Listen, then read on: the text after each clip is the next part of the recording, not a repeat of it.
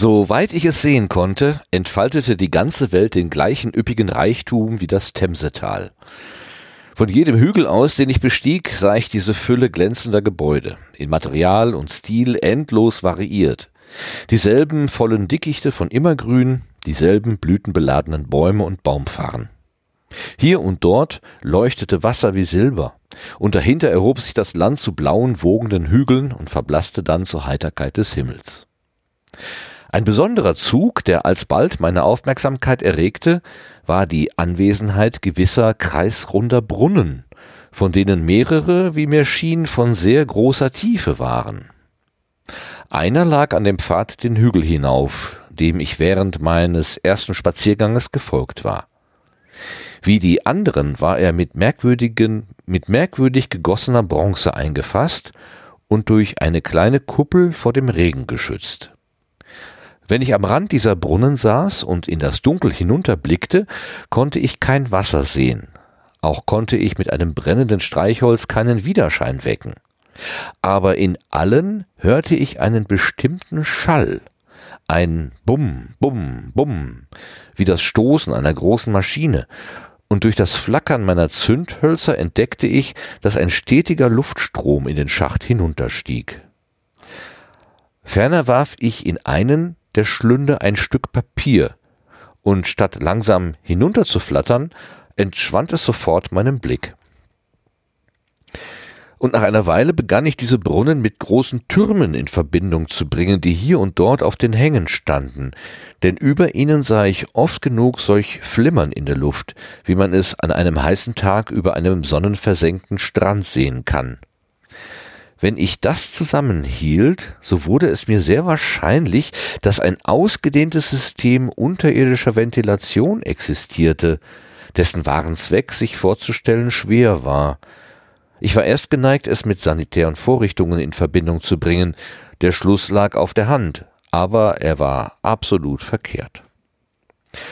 Und hier muss ich zugeben, dass ich von Wasseranlagen und Beförderungsmitteln und ähnlichen Annehmlichkeiten in dieser wirklichen Zukunft während meines Aufenthalts wenig erfahren habe. In manchen jener Visionen und Utopien von kommenden Zeiten, die ich gelesen habe, steht eine Menge über Gebäude und soziale Einrichtungen und so weiter. Aber während solche Einzelheiten leicht genug zu bekommen sind, wenn die ganze Welt nur in der Fantasie existiert, sind sie dem wirklichen Reisenden unter solchen Realitäten, wie ich sie hier gefunden habe, absolut unzugänglich. Denken Sie an den Bericht über London, den ein frisch aus Zentralafrika kommender Ureinwohner seinem Stamm zurückbrächte. Was würde er von den Eisenbahngesellschaften, von sozialen Bewegungen, vom Telefon und vom Telegraphendraht, von der Paketpost, Postanweisungen und dergleichen mehr? Was wüsste er davon? Und doch wären wir noch bereit genug, und doch und doch wären wir noch bereit genug, ihm diese Dinge auseinanderzusetzen. Und selbst von dem, was er wüsste, könnte er seinen ungereisten Freund davon verständlich machen, und nun bedenken Sie, wie schmal der Abgrund zwischen einem Ureinwohner und einem Menschen unserer Zeit ist und wie weit der Abstand zwischen mir und jenen aus der goldenen Zeit. Ich fühlte vieles, was man nicht sah und was mein Behagen erhöhte. Aber abgesehen von einem allgemeinen Eindruck automatischer Organisation, fürchte ich, kann ich Ihnen wenig von dem Unterschied klar machen. Was zum Beispiel das Begraben anging, so sah ich weder ein Zeichen von Krematorien noch irgendetwas, was an Gräber erinnerte. Aber mir fiel ein, es könne irgendwo außerhalb des Umkreises meiner Untersuchungen Kirchhöfe oder Krematorien geben. Und dies war eine Frage, die ich mir überlegterweise stellte, und meine Neugier blieb über diesen Punkt zunächst völlig unbefriedigt. Die Sache machte mir zu schaffen, und sie führte mich zu einer weiteren Entdeckung, die mir noch mehr zu schaffen machte, dass es nämlich unter diesen Leuten keine Alten und keine Kranken gab. Ich muss gestehen, dass meine Zufriedenheit mit meinen ersten Theorien über eine automatische Zivilisation und eine dekadente Menschheit nicht lange dauerte. Und doch wollte mir nichts anderes einfallen. Lassen Sie mich Ihnen meine Schwierigkeiten nennen. Die verschiedenen großen Paläste, die ich erforscht hatte, waren bloße Wohnorte, große Esssäle und Schlafräume. Ich konnte keine Maschinerie, keine Vorrichtungen irgendwelcher Art entdecken. Und doch waren diese Leute in schöne Gewebe gekleidet, die zu Zeiten der Erneuerung bedürfen mussten, und ihre Sandalen waren zwar verunziert, aber sie waren aus ziemlich komplizierter Metallarbeit. Irgendwie mussten solche Dinge gemacht werden. Und die kleinen Leute zeigten keine Spur von schöpferischer Neigung. Es gab keine Läden, keine Werkstätten, keine Zeichen von Einfuhrartikeln. Sie verbrachten ihre ganze Zeit, indem sie heiter spielten, im Fluss badeten, auf ihre auf halbspielende Art den Hof machten, Früchte aßen und schliefen. Ich konnte nicht herausbekommen, wie die Dinge gehalten wurden. Dann wieder mit der Zeitmaschine. Irgendetwas, ich wusste nicht, hatte sie in das hohle Piedestal der Sphinx getan. Warum? Um mein Leben konnte ich mir das nicht vorstellen. Und dann diese wasserlosen Brunnen, diese flimmernden Türme. Ich fühlte, mir fehlte ein Schlüssel. Ich fühlte, wie soll ich es ausdrücken? Denken Sie sich, Sie fänden eine Inschrift, die hier und dort Sätze in ausgezeichnet klarem Englisch enthielte, und unter sie geschoben andere, die aus ihnen absolut unbekannten Worten, ja Lettern bestände. Nun, so etwa stellte sich mir am dritten Tag meines Besuches die Welt von 802.701 dar. An jenem Tage gewann ich mir auch eine Freundin, sozusagen. Es traf sich, als ich zusah, wie ein Paar von den kleinen Leuten an einer flachen Stelle badeten, dass eine von ihnen einen Krampf bekam und den Strom hinunterzutreiben begann. Der Hauptstrom ging ziemlich rasch, aber selbst für einen mäßigen Schwimmer nicht zu stark. Es wird Ihnen also von der seltsamen Unzugänglichkeit dieser Geschöpfe eine Vorstellung geben, wenn ich Ihnen sage, dass niemand den geringsten Versuch machte, dem elend schreienden kleinen Ding, das vor ihren Augen ertrank, zu Hilfe zu kommen. Als ich das sah, warf ich eilig meine Kleider ab, wartete weiter unten hinein, fing das kleine Wurm auf und zog sie sicher ans Land. Ein wenig Reiben der Glieder brachte sie bald zu sich, und ich hatte die Befriedigung, dass ich sie wohl und munter sah, ehe ich sie verließ. Ich war zu so niedriger Schätzung ihrer Art gekommen, dass ich keine Dankbarkeit von ihr erwartete, darin aber hatte ich Unrecht. Das geschah am Morgen. Nachmittags traf ich meine kleine Frau, denn ich glaube, das war sie, als ich von einem Ausflug zu meinem Zentrum zurückkam. Und sie empfing mich mit entzückten Rufen und schenkte mir eine große Blumengirlande, die offenbar eigens für mich gemacht war. Das Wesen nahm meine Fantasie gefangen. Sehr wahrscheinlich hatte ich mich verlassen gefühlt. Auf jeden, Teil, auf jeden Fall tat ich mein Bestes, um die Gabe zu würdigen. Wir saßen bald zusammen in einer kleinen Steinlaube, in eine Unterhaltung begriffen, die zumeist in Lächeln bestand. Die Freundschaftlichkeit des Geschöpfes berührte mich genau, wie die eines Kindes es hätte tun können. Wir gaben einander Blumen, und sie küsste mir die Hände. Ich tat dasselbe mit ihren. Dann versuchte ich zu plaudern und fand, dass sie Wiener hieß. Ich wusste zwar nicht, was der Name bedeutete, aber irgendwie schien er mir passend genug. Das war der Beginn einer wunderlichen Freundschaft, die eine Woche dauerte und endete, wie ich Ihnen noch erzählen werde. Sie war genau wie ein Kind. Sie wollte immer bei mir sein. Sie versuchte mir überall zu folgen, und bei meiner nächsten Wanderung ging es mir ans Herz, sie so zu ermüden und sie schließlich erschöpft zu verlassen, während sie mir klagend nachrief. Aber die Probleme der Welt wollten bemeistert werden, ich war nicht, sagte ich mir, in die Zukunft gekommen, um eine Miniaturkoketterie zu betreiben. Doch war sie, wenn ich sie verließ, sehr betrübt. Ihre Vorstellungen beim Abschied waren bisweilen wahnsinnig, und ich glaube überhaupt, ich hatte von ihrer Hingabe mehr Unruhe als Annehmlichkeit. Trotzdem war sie irgendwie ein großer Trost. Ich glaubte, sie hinge in einfacher kindlicher Liebe an mir, bis es zu spät war, wusste ich nicht, was ich ihr angetan hatte, wenn ich sie verließ. Und ehe es zu spät war, verstand ich auch nicht, was sie mir, was sie mir war. Denn dadurch, dass sie mir nur gern zu denn dadurch, dass sie mich nur gern zu haben schien und dass sie mir auf ihre schwache, nichtige Art zeigte, dass sie sich etwas aus mir machte, gab die kleine Puppe alsbald meiner Rückkehr in die Nähe der weißen Sphinx beinahe das Gefühl, dass ich nach Hause kam. Und ich beobachtete ihre winzige Gestalt in Weiß und Gold, sobald ich über den Hügel kam. Von ihr erfuhr ich auch, dass die Furcht die Welt noch nicht verlassen hatte. Sie war bei Tag furchtlos genug, und sie hatte das merkwürdigste Vertrauen zu mir, denn einmal machte ich in einem törichten Moment drohende Grimassen gegen sie, und sie lachte einfach darüber. Aber sie fürchtete das Dunkel, fürchtete Schatten, fürchtete schwarze Dinge. Die Dunkelheit war ihr das Furchtbare.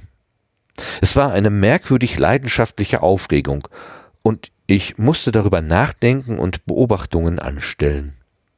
Da entdeckte ich unter anderen Dingen, dass diese kleinen Leute sich nach Einbruch der Dunkelheit in die großen Häuser sammelten und in Herden schliefen. Ohne ein Licht zu ihnen hineinkommen, ohne ein Licht zu ihnen hineinkommen hieß, sie in einen Aufruhr der Angst versetzen. Ich hatte nach Einbruch der Dunkelheit nie einen, Draus nie einen draußen gefunden und drinnen keinen, der allein schlief. Und doch war ich noch ein solcher Dummkopf, dass ich mir die Lehre dieser Furcht entgehen ließ und trotz Venas Betrübnis darauf bestand, diesen schlummernden Mengen fernzuschlafen.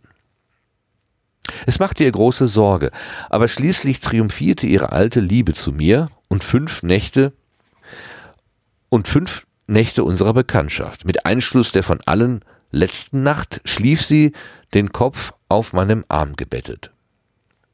Aber mir entschlüpft meine Geschichte, während ich von ihr spreche. Es muss die Nacht vor ihrer Rettung gewesen sein, da wurde ich gegen Morgen geweckt. Ich war unruhig gewesen und hatte höchst unangenehm geträumt. Ich ertrinke, und Seeanemonen tasteten mir mit ihren weichen Fühlern übers Gesicht. Ich fuhr zusammen und wachte auf, und mir war genau, als sei gerade ein graues Tier aus dem Zimmer gestürzt. Ich versuchte wieder einzuschlafen, aber ich fühlte mich unruhig und unbehaglich. Es war jene unklare graue Stunde, in der die Dinge gerade aus dem Dunkel kriechen, wo alles farblos und scharf geschnitten und doch unreal ist. Ich stand auf und ging in den großen Saal hinunter und so hinaus auf die Fliesen vor dem Palast. Ich dachte, ich wolle aus der Not eine Tugend machen und den Sonnenaufgang sehen. Der Mond ging unter, und das sterbende Mondlicht und die erste Blässe der Dämmerung mischten sich zu einem gespenstischen Halblicht. Die Büsche waren tintig schwarz, der Boden ein düsteres Grau, der Himmel farb und freudlos. Um den Hügel hinauf meinte ich Geister sehen zu können. Drei verschiedene Male sah ich, als ich den Hang prüfend ansah, weiße Gestalten. Zweimal meinte ich, ein einzelnes weißes, affenartiges Geschöpf den Hügel ziemlich rasch hinauflaufen zu sehen, und einmal sah ich bei den Ruinen eine Koppel von ihnen äh? und einmal sah ich bei den Ruinen eine Koppel von ihnen einen dunklen Körper tragen. Sie bewegten sich eilig. Ich konnte nicht sehen, was aus ihnen wurde. Es schien, sie verschwanden zwischen den Büschen.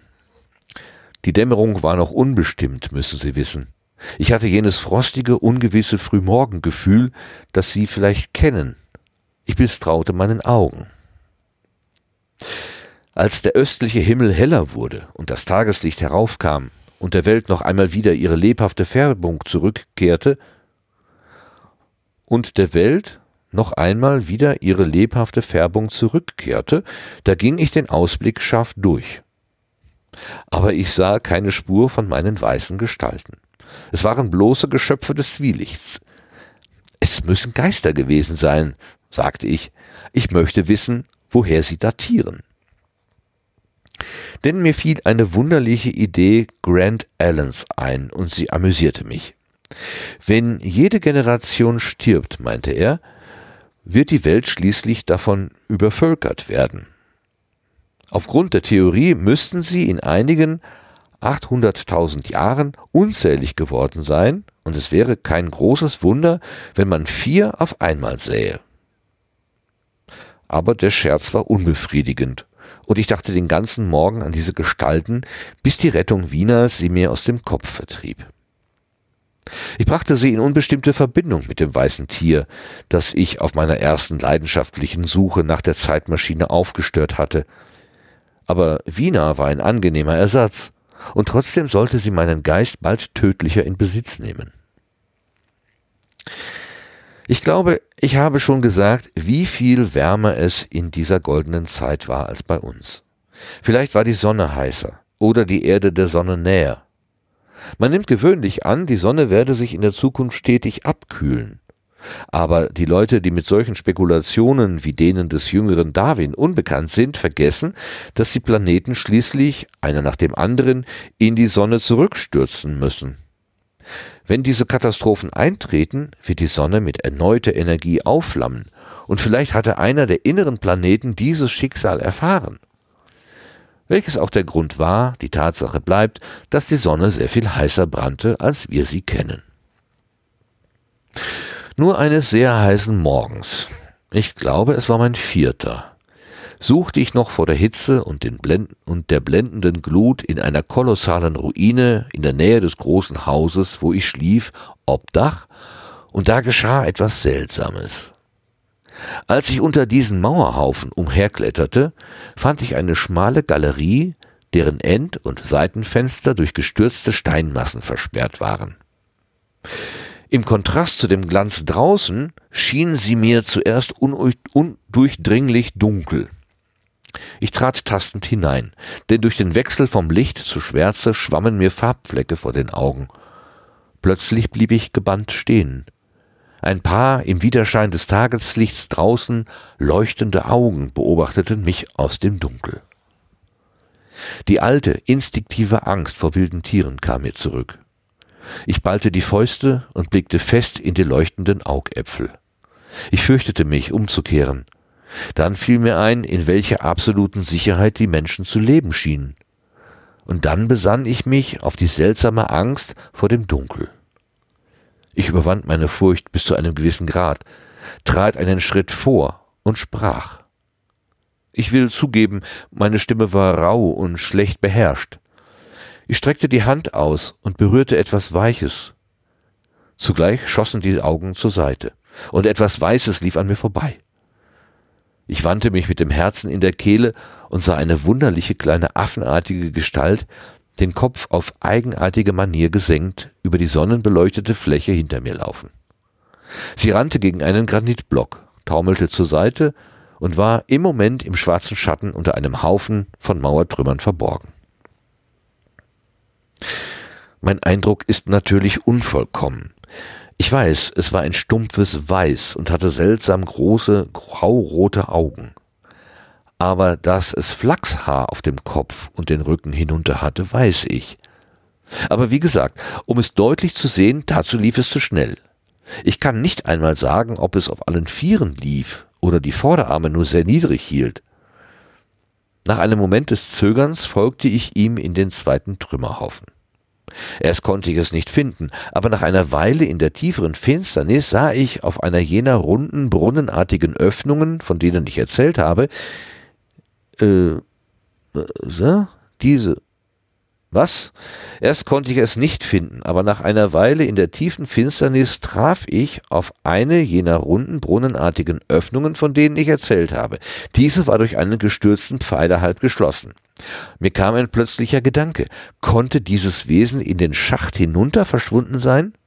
Ich zündete ein Streichholz an, und als ich hinunterblickte, sah ich ein kleines, weißes, sich bewegendes Geschöpf, das mich im Rückzug mit seinen großen, glänzenden Augen fest ansah. Mir schauderte. Es sah wie eine menschliche Spinne aus. Es kletterte die Wand hinunter, und jetzt sah ich zum ersten Mal eine Anzahl metallener Fuß- und Handstützen, die eine Art Leiter in den Schacht hinunterbildeten. Dann verbrannte mir die Flamme die Finger, und ich ließ das Streichholz fallen. Es verlosch im Fall, und ehe ich ein zweites angezündet hatte, war das kleine Ungeheuer verschwunden. Ich weiß nicht, wie lange ich dort saß und in den Brunnen niederblickte. Lange Zeit hindurch konnte ich mich nicht überreden, dass das, was ich gesehen hatte, menschlich war. Aber allmählich dämmerte mir die Wahrheit auf. Der Mensch war nicht die einzige Gattung geblieben, sondern hatte sich in zwei gesonderte Tiere differenziert.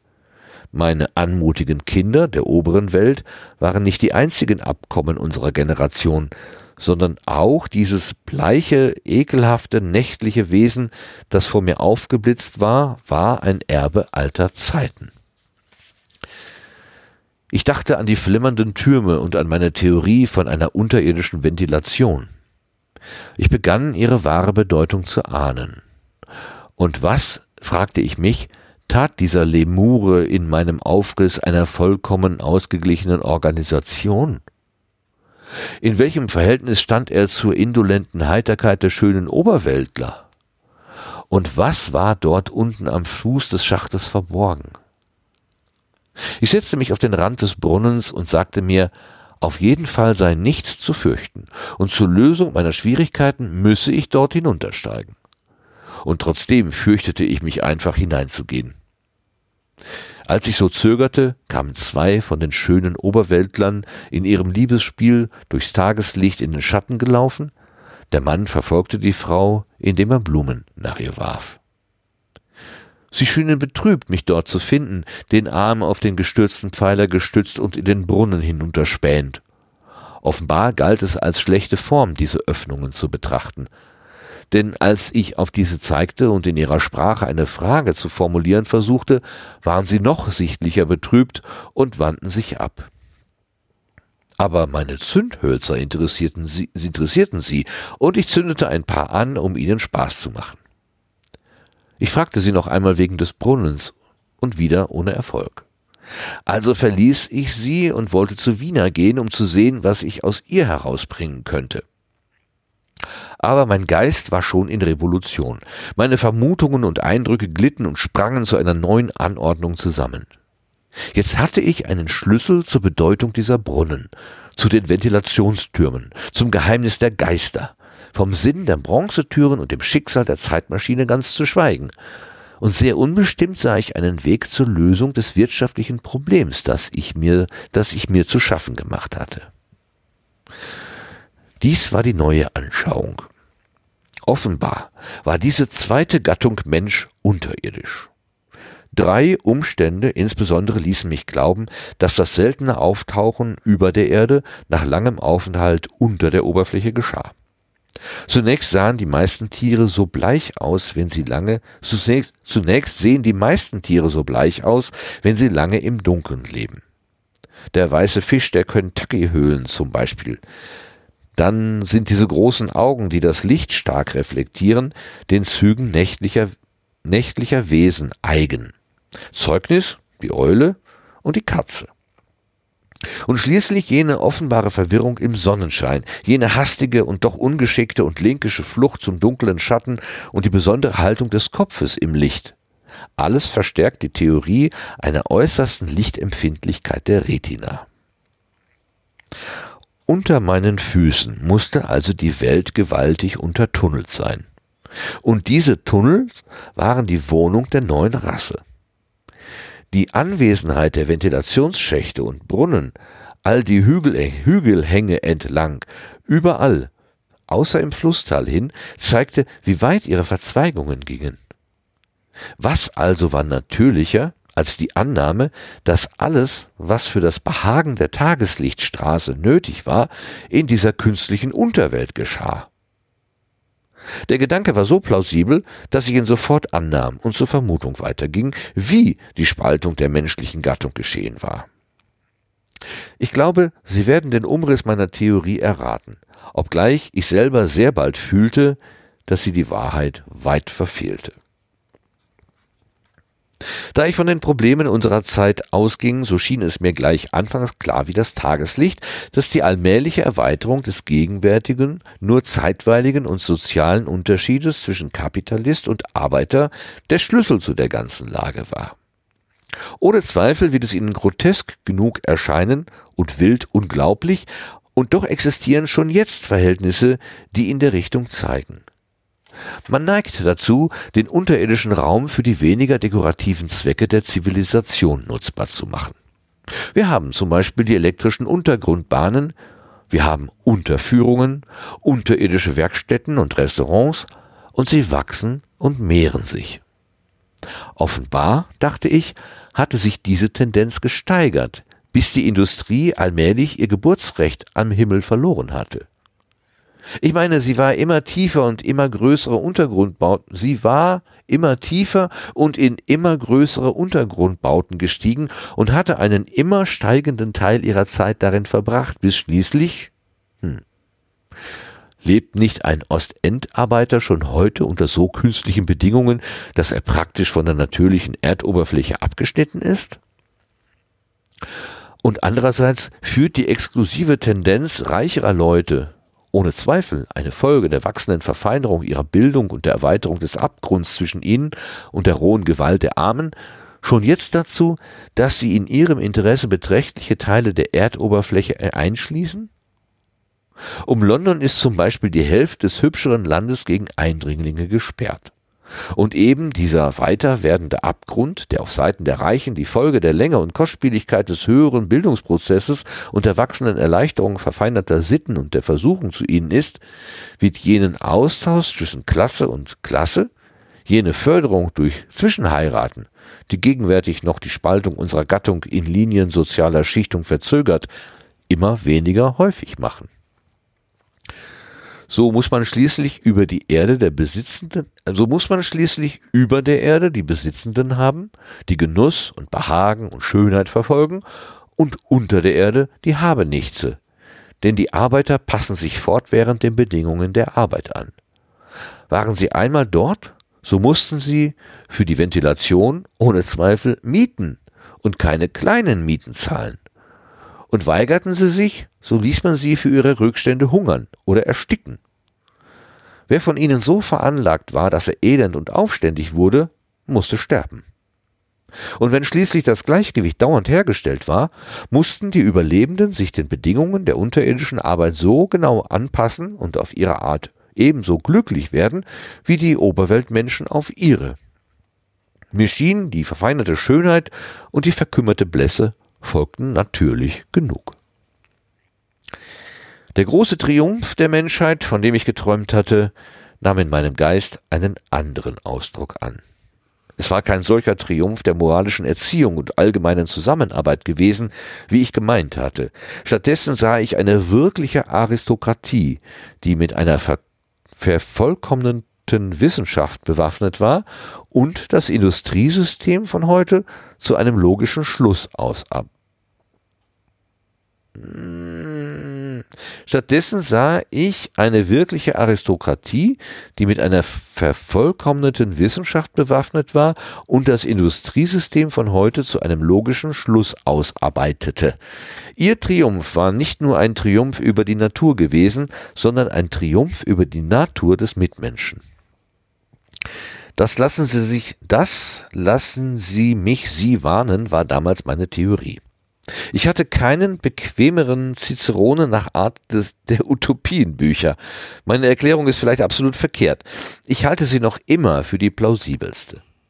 Aber selbst bei dieser Voraussetzung musste die ausgeglichene Zivilisation, die schließlich erreicht wurde, ihren Zenit längst überschritten haben und jetzt weit verfallen sein. Die zu vollständige Sicherheit der Oberweltler hatte sie langsam zur Entartung geführt, zu einem allgemeinen Sinken der Körpergröße, der Kraft und Intelligenz. Das konnte ich schon klar genug sehen. Was mit den Unterweltlern geschehen war, ahnte ich noch nicht. Aber nach dem, was ich von den Morlocken gesehen hatte, das war nebenbei der Name, mit dem man diese Geschöpfe benannte, konnte ich mir vorstellen, dass die Veränderung des menschlichen Typus unter ihnen noch weit tiefer griff als es unter den Eloi der schönen Rasse, die ich bereits kannte. Dann kamen beunruhigende Zweifel. Warum hatten die Molokken meine Zeitmaschine genommen? Denn ich war überzeugt, dass sie sie genommen hatten. Und warum Wenn die Elo, Eloi, Eloi die Herren waren, konnten sie mir die Maschine nicht wieder verschaffen. Und warum hatten sie so furchtbare Angst vor dem Dunkel? Ich ging, wie gesagt, und befragte Wiener über diese Unterwelt. Aber wieder entfuhr ich Enttäuschung. Erst wollte sie meine Fragen nicht verstehen, und dann weigerte sie sich, mir zu antworten. Ihr schauderte, als sei das Thema unerträglich. Und als ich sie drängte, vielleicht ein wenig rau, brach sie in Tränen aus. Es war außer meinen eigenen die einzigen Tränen, die ich in jener goldenen Zeit zu sehen bekam. Als ich sie sah, hörte ich sofort auf, sie mit den Mollocken zu quälen und mühte mich nur, diese Zeichen menschlicher Abkunft aus Wieners Augen zu verbannen. Und sehr bald lächelte sie wieder und klatschte in die Hände, denn ich verbrannte feierlich ein Streichholz.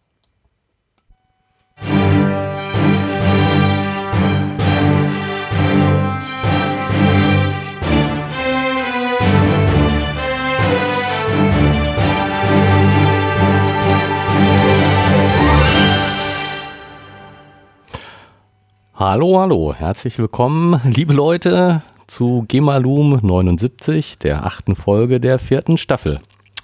Hallo auch lieber Martin. Hallo. Vielen Dank fürs Vorlesen dieses überaus schwierigen Abschnitts. Lang, vor allem. Boah, la lang, lang, ja, schwierig. auch unschwierig. Oh, also, meine Güte. Hat ja, hab ja oft genug gehadert. Du hast das, du hast die Niete gezogen, ganz eindeutig. Meine Güte, meine Güte. Aber war, ja, war schon, ja, war schön.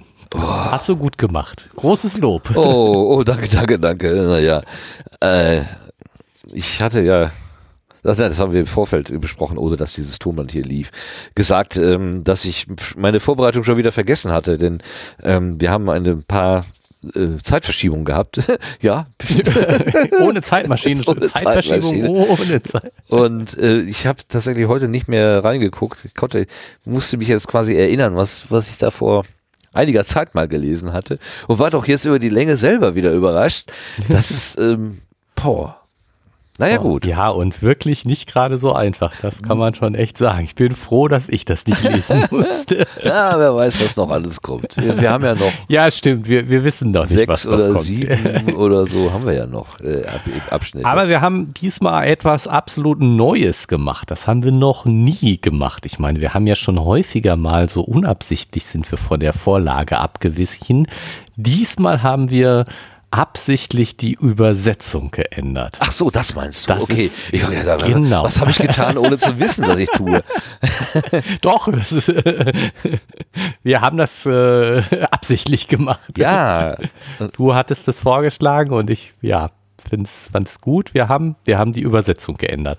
Ähm, und da das ziemlich am Anfang äh, auch äh, war, würde ich sagen, machen wir es wie üblich, dass wir einfach von vorne, ja, durchgehen und Genau. gucken, was uns so, was wir noch erklärungsbedürftig finden. Und das hier eine ganze Menge. ähm, das wird eine Menge sein, ja, ja. Ähm, ja, aber die Stelle, die wir geändert haben, da haben wir einfach ein Wort ausgetauscht. Und zwar das berühmte N-Wort. Also, ähm, Denken Sie an den Bericht über London, den ein frisch aus Zentralafrika kommender ja, Mensch. also N, Mensch. Ureinwohner, hattest du Dann, habe ich, dann gesagt, haben wir ne? uns auf, ich hatte erst Schwarzafrikaner und dann haben wir uns auf Ureinwohner, weil indigene, indig, also es geht ja tatsächlich um die, ähm, zu sagen, jemand, der diese ganzen Dinge halt zum ersten Mal sieht, versus jemand, der damit quasi täglich zu tun hat. Ne, was, Ja. was wird der dem dazu erzählen? Also jemand, der geübt ist im Untergrund, äh, sich zu bewegen oder Paketpost, Telegrafen, Draht und was ja alles, versus jemand, der das nicht macht. Und in der Sprache seiner Zeit, also des, des, des Autoren, waren das dann eben Menschen, die äh, mit dem N-Wort bezeichnet worden sind. Jetzt haben wir aber heutzutage gelernt, dass das ähm, eine Konnotation hat, was nicht einfach nur sagt, ja, du, du- du bist halt ein Deutscher oder du bist halt ein Nordrhein-Westfale, sondern dass das halt ist dann irgendwie auch sozial, ähm, ja, wie nennt man das denn? So eine soziale Zuschreibung. Und Ja. deswegen wird die- wir, also wir im Jahr 2022 sind darauf irgendwie aufmerksam, aufmerksam mehr. Und ich möchte niemanden beleiden, beleidigen. Ich bin mit diesen Begriffen auch groß geworden. Ähm, auch ähm, Sachen wie Jägerschnitzel oder ähm, Zigeunerschnitzel äh, ist kein Problem, aber Zigeuner ist auch so ein Begriff. Ist nicht ganz so schlimm wie das berühmte N-Wort. ähm, ich eiere da auch immer so ein bisschen rum zwischen zu sagen, ja, ich benutze die Worte so, wie ich sie halt gelernt habe, versus ich habe auch dazu gelernt, dass manche Begriffe für andere Menschen eine Beleidigung darstellen. Will ich denn überhaupt die, die Gefahr geraten, jemanden zu beleidigen? Man, oh, wenn ich das will, ne? ja. wenn ich wenn ich jemanden beleidigen will, dann will ich das auch gerne tun, aber nicht einfach durch unachtsame Benutzung. Ne, ja. So. Und wenn man das dann so einfach austauschen kann, wie wir haben uns ja auf den Ureinwohner, ähm, wahrscheinlich hätte man auch Ureinwohner, Schrägstrich Ureinwohnerin sagen müssen. naja, also ich, das, das weiß ich nicht, äh, aber äh, wegen der, des beispielhaften Charakters. Ähm, aber ähm, ja, ich, ich finde es schwierig, muss ich sagen. Ich meine, wir haben ja kurz vorher darüber gesprochen ja. und äh, haben uns auf das geeinigt. Ähm, und ich würde jetzt auch so sagen, ich stehe dahinter, ist schon, haben wir schon richtig gemacht. Aber ähm, ich, ich finde es auch insofern schwierig, als dass ähm, wir ja hier bewusst eine historische Übersetzung lesen. Mhm, ja. Also, und ähm, äh, und ich meine, das ist noch mal, ist ja noch mal was, was, was zusätzliches. Also wir lesen sowieso nicht das englische Original. Es ist nicht das, was Herr Wels geschrieben hat, sondern das ja. ist das, was er, weiß ich nicht, wir hatten es am Anfang ja, mal ja, den Übersetzer äh, irgendwo, komm, lass uns kurz gucken, Ehre, wem Ehre gebührt. Genau. Wer hat übersetzt? Paul Deutsch Greve. von Felix Paul Greve, genau. Und ähm, und es ist ja an, auch an anderen Stellen ein für unsere heutige Ohren teilweise etwas komisches mhm. Deutsch. Ja. Ähm, und insofern finde ich das schon sozusagen komisch. Ja. ja? Ähm, von der, da so einzugreifen, ne? Genau, da so jetzt so einzugreifen und, und ähm, von der Historie abzuweichen. Mhm. Andererseits verstehe ich äh, den Punkt auch, man muss ja nicht absichtlich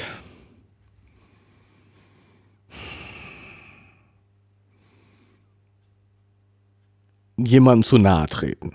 Genau. Ja, aber ich bin, bin ja hin und her gerissen. Also es, es fällt. Ja, ja. ich finde auch, also, ne, also ich, ich weiß nicht, ob der Vergleich hinkt natürlich, aber wenn jetzt zum Beispiel jemand über die Deutschen immer nur als Nazi, Nazis reden würde. Mhm. Ähm, und mich zum Beispiel in der, also da vereinnahmen würde. Jemand sagen würde, ja, du was weiß ich, bei einem Treffen von internationalen Menschen, ähm, so, ach, you are German, you are Nazi, so, also quasi eins ja. ne, gleichsetzen. Da würde ich natürlich aus der Jacke springen und sagen, hör mal, so geht's aber nicht hier. Ne? Ich bin nicht, nicht, nicht nur, weil ich aus Germany komme, bin ich gleichzeitig auch ein Nazi. Also da gibt's noch feine Unterschiede. Ähm, und so ist es vielleicht mit anderen Worten halt auch, indem dann wir so eine Vereinfachung benutzen, die, also ich benutze sie in aller Unschuld äh, weil ich halt so erzogen worden bin.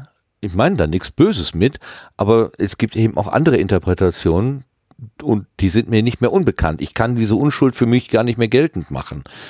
Mhm. Ja, das ist äh, ja, ich, das, das ist ich habe da mal gehört, auch irgendwie, ich glaube, das Kinderbuch Pippi Langstrumpf muss auch irgendwie, wurde neu geschrieben, weil der, der, ja, ja. der Papa ist doch irgendwie so ein was ist da noch? König. Ja, da kommen halt auch Worte drin vor, die heutzutage nicht mehr so unschuldig äh, benutzt werden können, einfach. Da weiß ich, dass ich mich da auch äh, gesträubt habe, so nach, oh nee, das hat doch Astrid Lindgren anders geschrieben, wie können wir das einfach anpacken? Ne? Aber andererseits tust du da anderen Menschen vielleicht wieder äh, was an, was man mit wenig also die Änderung betrifft ja jetzt nicht die Geschichte als solche, sondern man nimmt einfach einen anderen Begriff, der genauso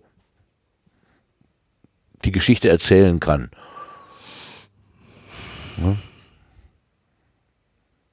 Ja, ja also ist nicht so ganz einfach. Nee. Ja, und, und gerade hm,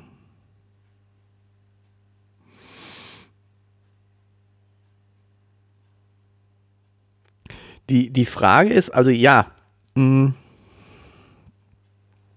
diese, dieses äh, das Sein bestimmt das Bewusstsein versus das Bewusstsein bestimmt das Sein. Mhm. Ähm, weil natürlich die, die richtige TM-Lösung wäre, die Begriffe umzudeuten. Hm, jetzt habe ich dein Wort nicht verstanden und die Verbindung ist abge, abgebrochen. Sowas. Also die, die richtige TM-Lösung wäre, die Begriffe umzudeuten. Mhm. Also, ähm, ich würde mal unterstellen, dass Frau Lindgren, als sie das geschrieben hat, der Herr Welz hier noch viel mehr, wo, wo das ja Ganze jetzt mehr in einem Nebensatz vorkommt. Er, er lässt sich ja jetzt nicht groß über genau. die afrikanischen Ureinwohner aus, sondern es ist ein Nebensatz. Er hätte genauso gut von südamerikanischen Ureinwohnern, australischen Ureinwohnern und sonst was sprechen können. Es ist ja nur ein Beispiel für ähm, Menschen, die äh, noch, was heißt noch, die nicht vertraut sind, ohne noch, die nicht vertraut sind mit der damals westlichen Zivilisation. Also so, genau. Ich meine, genauso gut könnten wir heute sagen, wenn Herr Wels heute bei uns äh, äh, uns mit dem Handy telefonieren sehen würde, würde er auch hä, sagen. Genau. So, also, ne, es geht ja nur um, um den, den, den technologischen Abstand. Ja, so wie ich wahrscheinlich, wenn ich in vor einem japanischen Hochleistungs äh, japanische Hochleistungstoilette bedienen sollte und auch nicht, und nicht wüsste, welchen Knopf man da drücken muss. Genau. Ja, und, und, und tatsächlich, und ich meine, das ist ja ähm, also jetzt äh, finde ich ein Beispiel, was man auch anführen kann, genau umgekehrt. Du, wenn du als, als äh, wir jetzt hier zivilisationsverwöhnte Leute plötzlich äh, im Urwald landen und ähm, da überleben müssen und mit Leuten, die, da, die dem vertraut sind, zusammenkommen, dann äh, ja, äh, erscheint uns das, ich sag's jetzt, äh, wie Voodoo, was die da machen und einfach so die äh, äh, sagen wir, ja, hier, hier, hier, hol, hol doch hier mal die Kartoffel raus, die kannst du essen. Ja, genau. Aber und, die, die, äh, die, nicht, die ist giftig.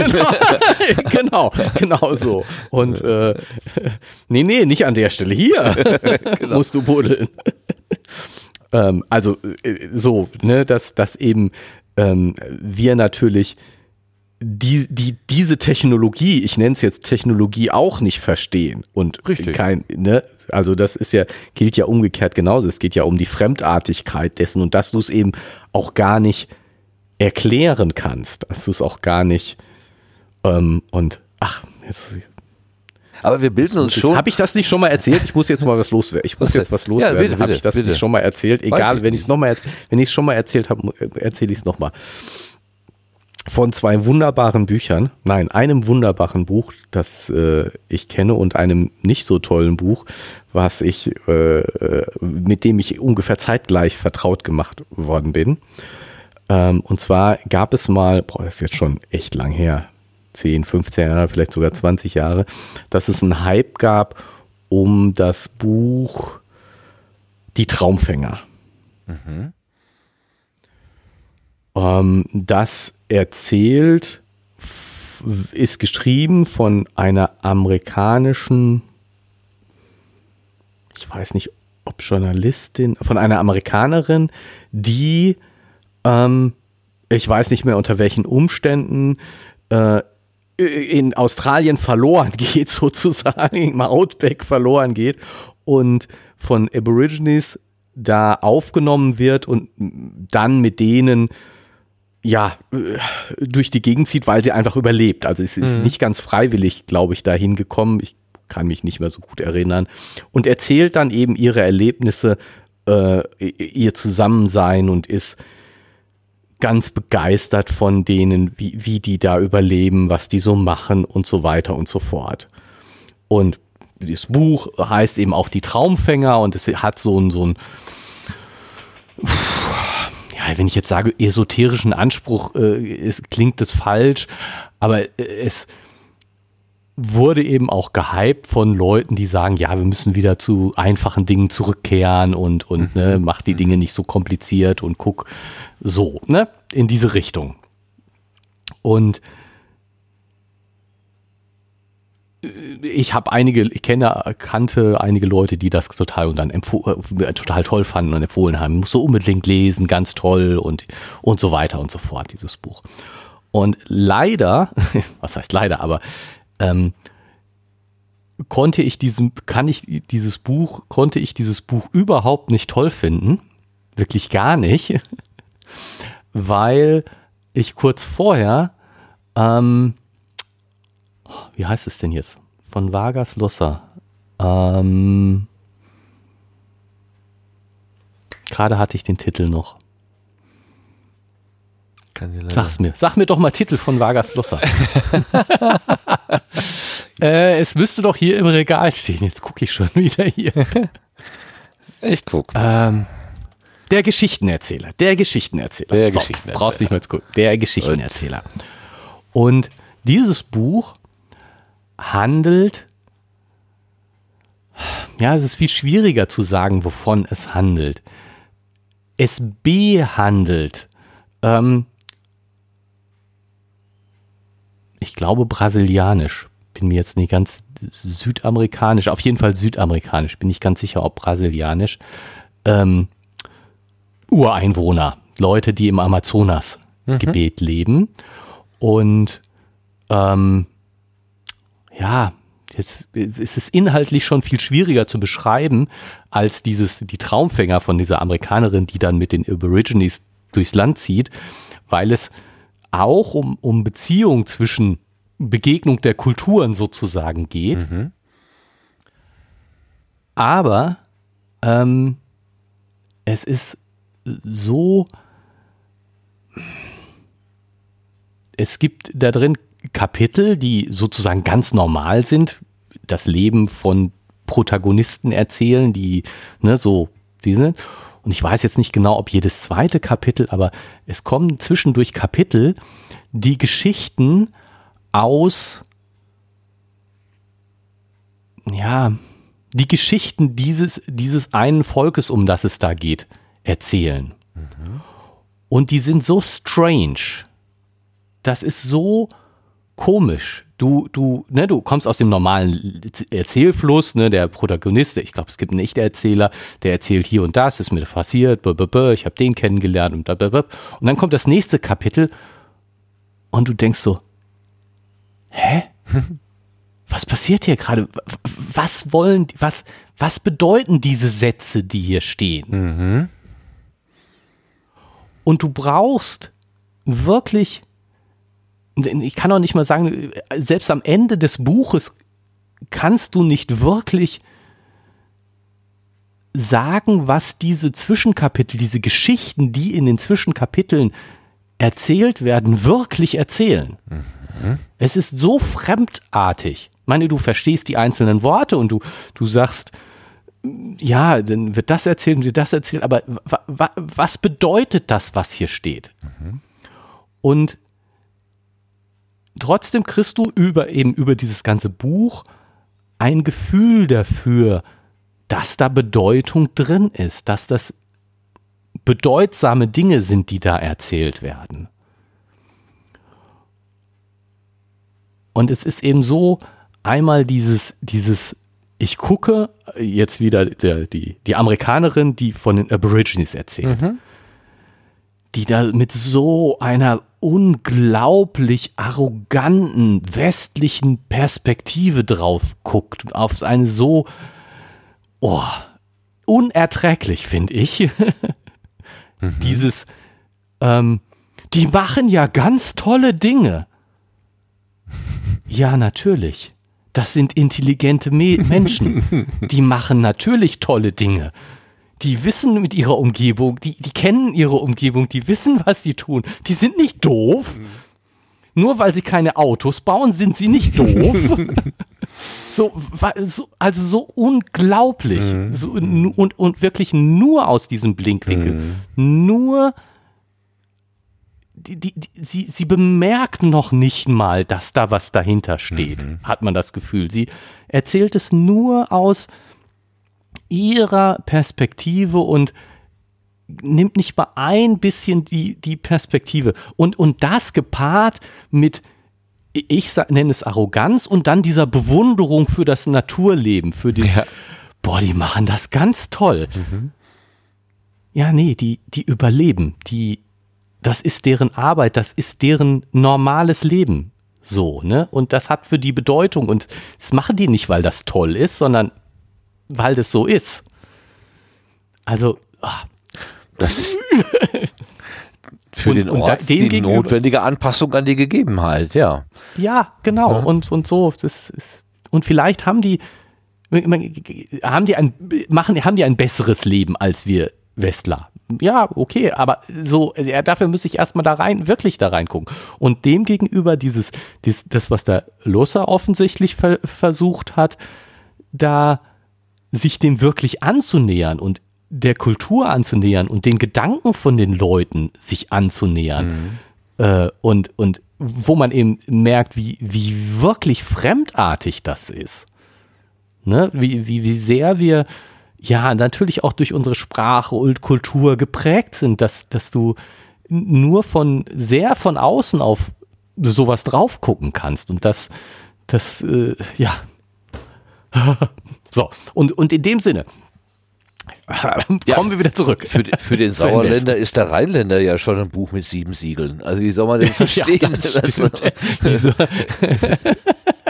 ja. Aber das ja, heißt nicht, dass die, dass die Sauerländer oder die, die Rheinländer jetzt höher oder niedriger in der sozialen was weiß ich, Rangfolge oder so sind. Und ja, und auch in der Komplexität ihrer Gesellschaft. Ne? Genau. Ne? Ja, klar, gut, ich meine, wir haben vielleicht eine, doch vielleicht haben wir eine gewisse, gewisse höhere Komplexität, einfach weil wir viel mehr Leute sind, die zusammenleben. Ne? In, der, in der Großstadt hast du eine wahrscheinlich komplexere Struktur.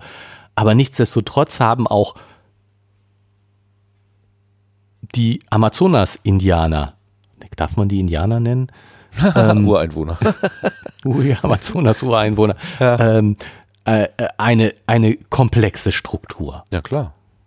So, also. Ja, ich sag das jetzt auch so, so, so, so, so, so leicht. Ne? Ich bin auch tatsächlich mit diesem Gedanken an, ähm, äh, wie soll man sagen, Zivilisationsvorsprung gegenüber anderen äh, irgendwie groß geworden. Mit dem Gedanken, wir sind eine entwickelte Welt, wir sind die erste Welt und da gibt es aber auch noch die zweite und die dritte Welt und die dritte Welt muss man immer alimentieren, die muss man mit durchfüttern, die sind nicht in der Lage, sich selber zu versorgen und was weiß ich. Äh, das schwingt immer so eine Überheblichkeit drin. Ja. Ähm, auch jede Entwicklungshilfe ist ja im Grunde sowas, von oben ja, herab. Entwicklungshilfe. Ne? Ja, genau. genau. Entwicklungshilfe. Ich reiche wir dir meine Hand, damit du dahin kommst, wo ich bin. Aber ob die Menschen überhaupt dahin wollen, wo ich bin, das ist eine ganz andere Frage. Vielleicht finden die ja für sich ganz andere, bessere Wege. Ähm, da gab es ja dann früher diesen, diesen Ansatz Hilfe zur Selbsthilfe. Also unterstütze die Leute in dem, was sie selber wollen. Nicht, äh, ne, dass man, dass man irgendwie ein Muster, was hier vielleicht funktioniert, so schlecht, mehr schlecht als recht, dass man das versucht zu exportieren. Das ja. wird an anderen Orten vielleicht nicht so funktionieren. Da braucht man einfach was anderes. Und dass das, dass das aber nicht bedeutet, wie du es ja auch schon gesagt hast, dass die Menschen, die anders leben als ich beispielsweise oder als wir jetzt, ähm, dass das eine Form von schlechterem Leben ist oder dass man äh, dass man da mm, drauf runterschaut, dass man in der sozialen Stufe, in der Stufe äh, ein oder zwei Stufen niedriger ist oder was auch immer. Das ist, ist so, ich, ja, wir sind so, ich bin noch tatsächlich so groß geworden. mit diesem schlichten Weltbild, wir sind hier die entwickelten Welt und da gibt's auch noch andere, das sind die unterentwickelten, die kommen in ein paar Jahren, sind die dann auch, man haben die auch mal Rolltreppen und Autos und so, aber ja. Ja. Ich weiß aber auch von Menschen, die äh, Amerikaner, äh, beispielsweise, die, die Europa besucht haben und als sie nach Hause gekommen sind, ähm, so auch so ganz naiv abgefragt wurden, äh, ob es bei uns denn fließend Wasser gäbe oder so beispielsweise. Ja. Ne, weil man sich ja. das einfach gar nicht vorstellen konnte, dass andere Leute vielleicht auch eine Form von Wasserversorgung Zivilisation oder, haben. Ja, ne? ja. Gestern habe ich noch eine Ja, Doku gesehen über so ein indigenes äh, Volk am Amazonas. Die haben tatsächlich weder fließend Wasser noch Strom. Ähm, aber die Einwohner wurden dann auch da von so einem reisenden Reporter irgendwie gefragt, so, ja, wir wissen, dass es große Städte gibt, wo es anders ist. Das ist auch schön, aber das ist nichts für uns. Wir haben, wir müssen uns hier, wir müssen das Wasser holen, pumpen, äh, es ist Mhm. nicht fließen und so weiter. Das ist umständlich, aber das ist genau so, wie wir es wollen. Das ist genau gut, richtig für uns. Also es ist keine Ja. Not, sondern tatsächlich auch gesucht, gewollt. Ja, ja, genau, genau, Ja. genau, genau. Und das mit dem Respekt, wenn wir, wenn wir für alle Formen des menschlichen Daseins diesen Respekt haben, dann sollte es eigentlich überhaupt kein Problem sein im Umgang. Ja. Aber wir sind, also ich weiß, dass ich anders erzogen worden bin und ich muss das auch tatsächlich aus mir heraus ähm, arbeiten. Mhm. Ja, ja, ich, ich, ich verstehe, was du meinst. Also ich, ich meine, wir sind ja jetzt aus der gleichen Generation. Insofern äh, kann ich ja auch nur sagen, ich bin so erzogen worden, weil das ist ja e- eher eine Generationenfrage als eine persönlich. Ja, ich würde jetzt vermuten, dass deine Eltern insgesamt, weil sie vielleicht auch ähm, ähm, äh, akademischen Hintergrund haben, dass sie vielleicht einen etwas anderen Weitblick gehabt haben als meine Ja, ach, Eltern. also ich meine, mit dem akademischen Hintergrund nicht so weit her. Das ist jetzt beleidigend für meine Eltern, oder? ähm, Entschuldigung. Oh oh Gott, oh Gott, oh Nehme Gott. ich jetzt wieder zurück. ähm, ja, also, boah, ich, wie komme ich da wieder raus? Ähm, ähm, ähm, gar nicht. Ähm, Oh Gott. ja, weiß ich nicht. Ich glaube, welche dass das Sackgasse wirklich haben wir uns manövriert? Hilfe, Hilfe. Genau, ich glaube, ich glaube, dass das, dass das viel mehr wirklich eine, eine Generationenfrage ist als eine, äh, weil es ja in der Schule dann auch ganz viel dieses Bild von, von Entwicklungshilfe, also genau das, was du gesagt hast, Ja. ähm, äh, kommt. Ich würde nur behaupten, dass ja, ja, vielleicht, vielleicht behaupte ich einfach auch nur, dass ich andere Stellen habe, wo ich zu kämpfen habe, als diese Stelle. du verstehst, was ich meine. Dass ich, also das, das, was du sagst, ist ja so so eine sehr allgemeine Ebene. So eine ähm, Entwicklungshilfe im Sinne von, wir müssen den Leuten helfen, sich zu entwickeln, weil äh, ja, die müssen halt mal entwickelt werden. Ja, das ist ja. jetzt mal, tut jetzt mal Not. Ähm, zu, eher zu so einer ähm, persönlich rassistischen Ebene, wo ich immer mit zu kämpfen habe. Okay. Bei bei mir ist das eher so institutionell, wenn ich auch überlege, wie oft haben wir in der, ich bin katholisch sozialisiert und da auch äh, lange Zeit auch äh, Heilige Messe besucht und so weiter, wie oft ist da bei der Kollekte für die äh, Mission in Afrika gesammelt worden? Ne? Da, weil da einfach Leute Mhm. mit einem Missionsidee hingegangen sind, um die, die äh, Menschen vor Ort auf den richtigen Weg zu bringen. Da könnte ich heute brechen, wenn ich drüber nachdenke. ja? ähm, aber so war Ja. das einfach und das wurde überhaupt nicht hinterfragt. Das war einfach, das, ja, ist doch ganz klar. Wir haben das Geld und die Wir, brauchen wir, wir, wir wissen, wie es geht. Ja, und, wir- äh, wir- genau, wir sind voraus. Ist doch schön, wenn wir, ist doch nett von uns, wenn wir es den anderen zeigen. Genau. Äh, Das ist, oh mein Güte, ist das, ist das Ja. billig, eindimensional. Und genau wie du sagst, wenn ich dann als, ähm, als, als äh, was weiß ich, einziger Überlebender eines Flugzeugabsturzes dann einsam im, im Wald äh, mich durchschlagen sollte, dann würde ich wahrscheinlich von der nächstbesten ähm, giftigen Spinne oder so erstmal totgebissen. Und alle anderen wissen, dass ja. man da die Finger von lässt, nur ich halt nicht. Ne? So, ja. das ist das, was dann wirklich wichtig ist und Überlebenstraining ist. Ja.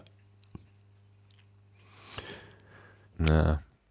Aber ich habe das, ja. ich hab's, ich, ich habe gerade noch, ähm, das kam über Twitter, da war irgendwie ähm, so ein Marimbaphon-Orchester ähm, und die haben irgendwie ein klassisches Werk auf so Holzschlaginstrumenten äh, gespielt. So junge Mädchen mhm. in so einer in so einer äh, Schule hatten auch dunkle Hautfarbe, also das typische klassische Bild und dann, ach, das machen die aber schön. Guck mal.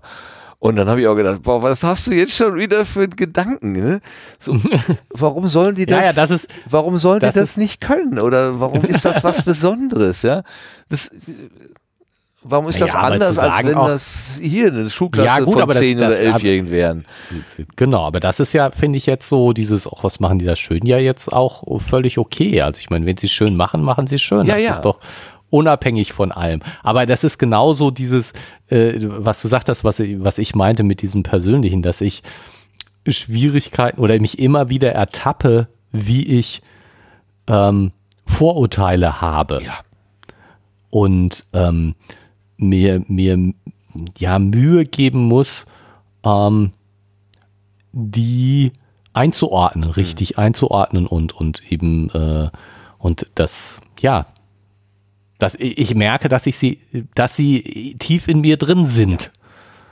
So. Ne, ich, das zu verleugnen, dass das so ist, wäre auch nicht richtig. Nee, es ist so. Könnte ich auch nicht, nein.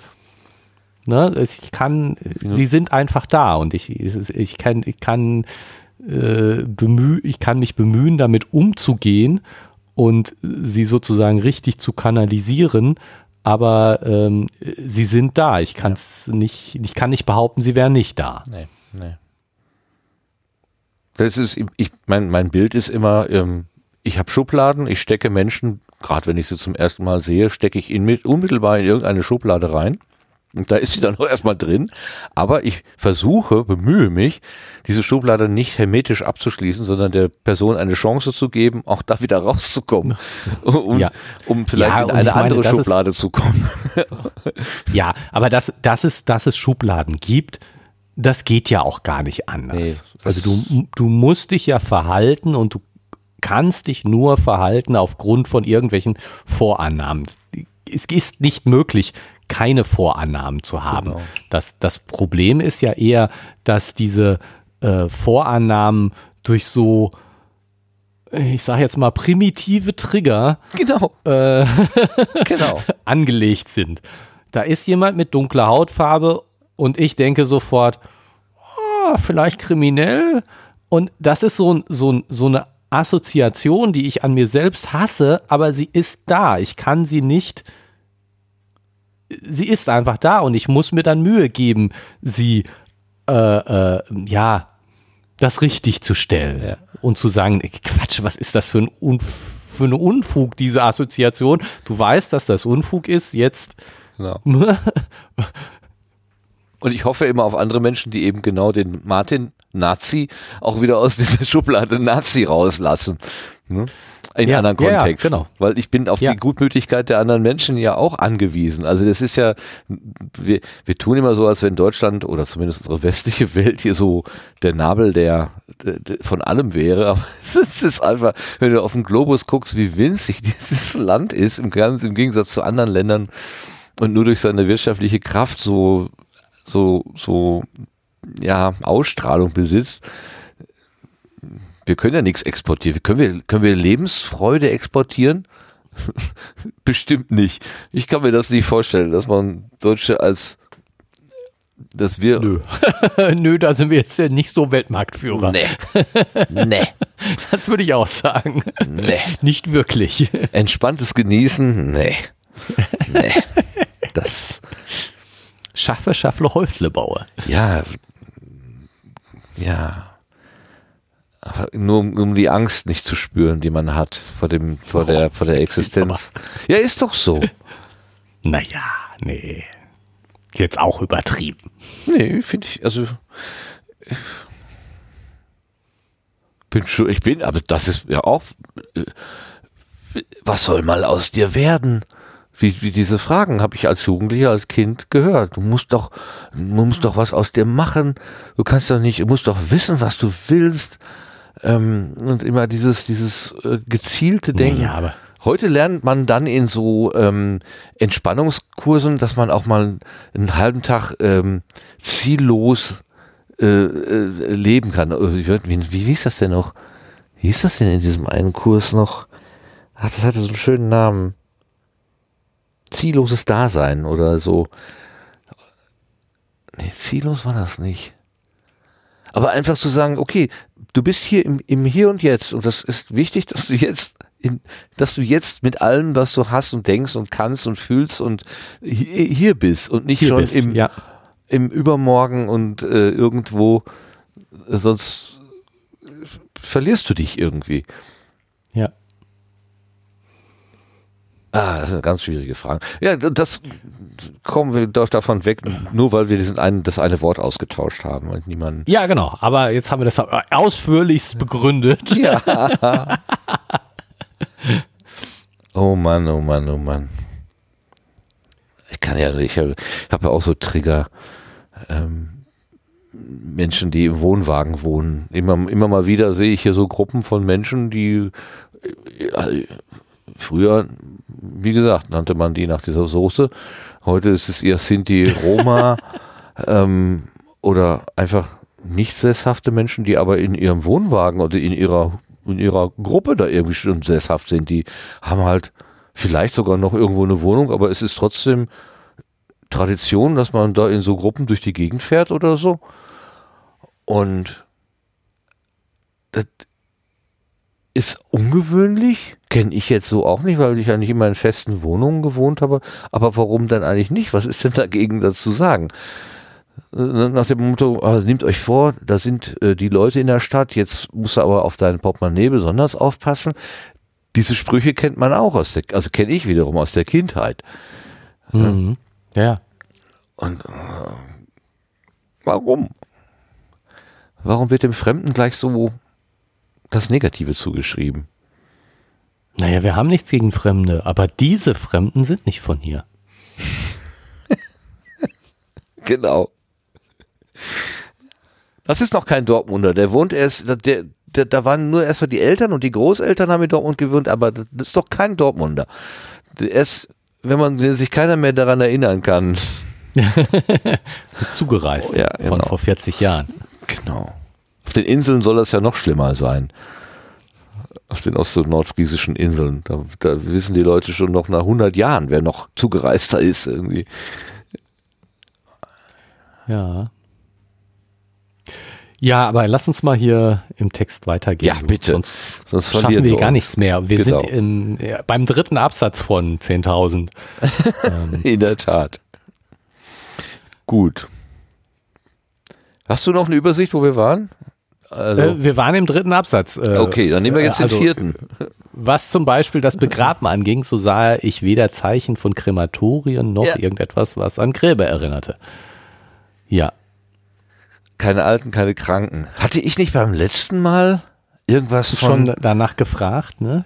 Dass die, die- die Alten, wenn sie, wenn sie zu alt werden, werden sie äh, zu, äh, zum Opfer gebracht an das ja, ne? Hab ich doch erzählt, ne? Ja, Hab hast du gesagt, genau. War deine Theorie. Ja, die Theorie hatte er jetzt hier auch so ein bisschen, ne? ja, zumindest ist ihm das aufgefallen irgendwie, ja. Ja. Ach, die, die Angst vor diesem Brunnen oder so, dass man die, dass man die Alten da runterwirft oder irgendwas. Ja, ja, irgendwas hatte Ja, ich ja. doch da. Ich kann mich nicht mehr genau erinnern. Nee, es ging um das Piedestal, also dass die da nicht Ah. rein wollten oder ihn Ja, nicht in die Nähe ja. wollten. Genau, Opferstätte. Das, so hatte ich mir das zusammen genau. konstruiert. Das, Das- sieht natürlich jetzt etwas anders. Also wir wissen ja jetzt deutlich mehr. Ja, Eine Unterwelt. Es gibt eine Unterwelt. Unterwelt. Genau, es gibt eine Unterwelt, es gibt diese Brunnen und Türme, Ventilationsschächte ein- und Zuluft und Abluft. Ja. Aber das weiß er jetzt, wo er hier im vierten Absatz erzählt oder fünften, das weiß er noch nicht. Ne? Er, da, da fängt er erst an, das eine mit Ja, dem da- anderen genau, in, Ver in- in Verbindung Verbindung zu zu bringen. Ja, also er, er ist erstmal überlegt er sich, hey, wo, wo kommen all die Sachen her, die die benutzen und wo wird das gemacht und es gibt keine Werkstätten, keine Läden, die spielen nur rum. Äh, mhm. So ganz von alleine kann es auch nicht funktionieren. Genau. Ich finde das mit den, diesen Sandalen finde ich so niedlich. Was hat er denn da geschrieben? Metall. Äh, Sie waren Sandalen. verunziert. Ja. verunziert, aber doch ziemlich komplex. also ja. so, kompliziert hässlich gemacht. ja. Konnte nicht rauskriegen, wo das war. Und dann, warum haben sie mir das? Warum haben sie die Dings in die Sphinx getan? Die, die, die, genau, die, die Zeitmaschine, wer hat die geklaut, warum? Und dann kam also diese Geschichte mit der Freundin. Die genau. äh, rettet da ähm, aus den. Wiener. Das ist ja auch interessant, ne? Also kein anderer kommt der äh, zu Hilfe. Zu ihr zu Hilfe. Das ist scheinbar nicht üblich. So nach dem Motto, wenn, wenn, wenn dich das Schicksal trifft, dann musst du dich halt dann, fügen. Ja, genau, dann ist vorbei. Ja, und, und was, was ich ähm, komisch finde, ist, ähm, Ja gut, ich meine, er schreibt es jetzt hier nicht so deutlich, ähm, ob die nur einfach Angst haben, ihr zu Hilfe zu kommen, weil das wäre noch was, wo ich sage, das, wo ich, was ich verständlich finden würde. Ne? Sie, sie äh, sind eben schwach und ähm, Gefahren nicht gewöhnt und deswegen ähm, schaffen sie es nicht, sich zu überwinden, ihr zu helfen, oder ob es ihnen einfach egal ist. Ich habe das letzte daraus gelesen. Ich auch. Es steht nicht so explizit da, aber ich hätte es auch so verstanden. Ja. Irgendwie musste ich so an, an das denken, was ich so aus dem Mittelalter halt äh, äh, mitbekommen habe. Dass manchmal die Menschen über die Anzahl ihrer Kinder gar nicht so ganz genau Bescheid wussten weil immer mal eins verstorben ist und ja, man kann ja nicht immer auf dem neuesten Stand sein, ob man jetzt acht Kinder hat oder neun oder 15. Oder schon wieder, oder schon wieder sieben. Oder doch, doch noch eine sieben oder so. Also, das war dann auch nicht so wichtig. Ja. Also die Bedeutung des einzelnen Lebens nicht so wichtig.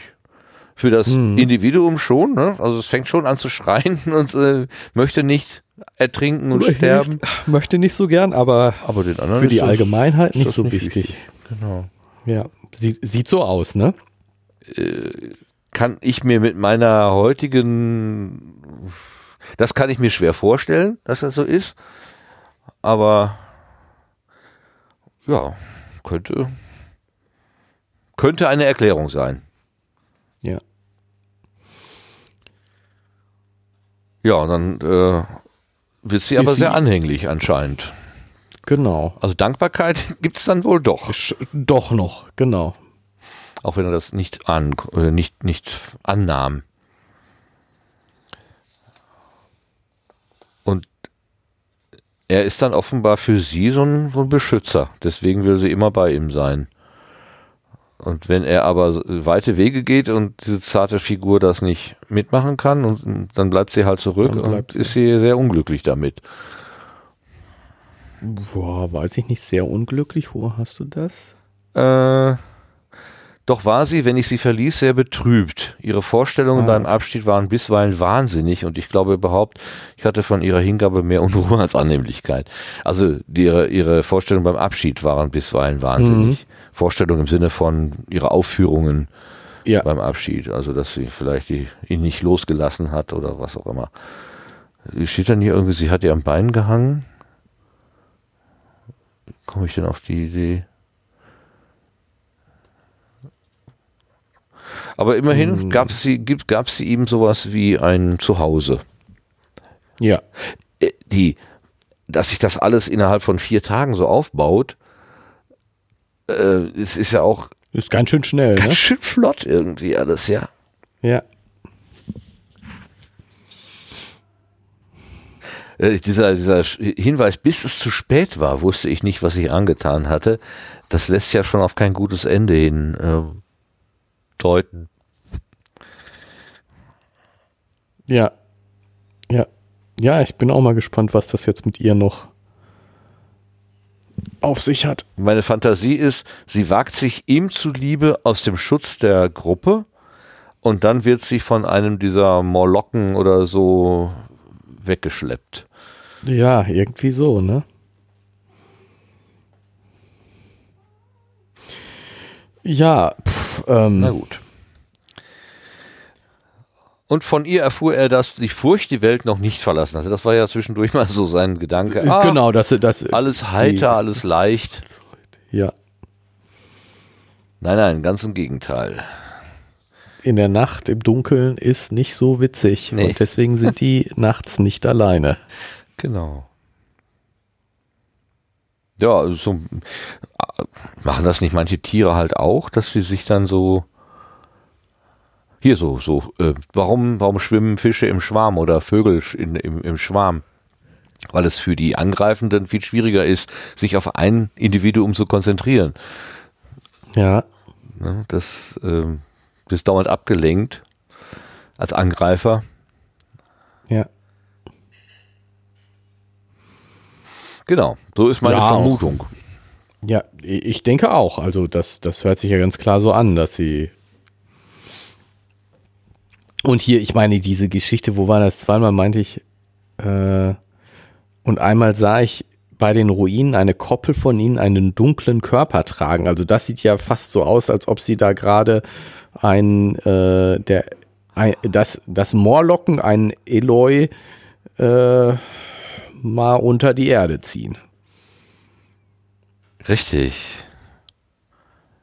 Also das, äh,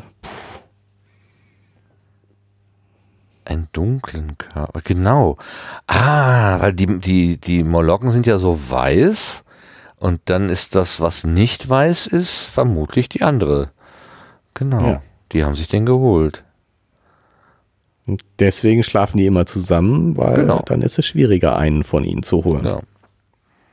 Ja, dann wird das jetzt zu meiner Theorie passen, dass auch Wiener irgendwann geholt wird. Ja. Ich möchte gar nicht weiterlesen. Können wir jetzt aufhören mit dem Buch? Ah, yes, yes, yes, yes, yes. Kennst- Kanntest du den Begriff Koppel?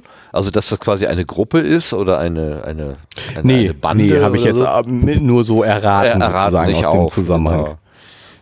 Wollen wir das nochmal nachlesen? Nö. Nehmen wir mal einfach, das ist ein, ein historischer Begriff für Gruppe. Oder gut. Okay. Okay. Ich gebe es jetzt gerade ein. Genau. Koppel. Wikipedisier da- das doch mal. Kopplung. Koppelschloss ist doch so ein, am, am Gürtel. äh, Berg, also Koppel. Vom lateinischen Copula Band, Seil, über französisch Koppel auch Eine Bande. Mittelniederdeutsch Koppel, Umzäunung. Ach ja. Aber alles andere, was hier jetzt erzählt wird.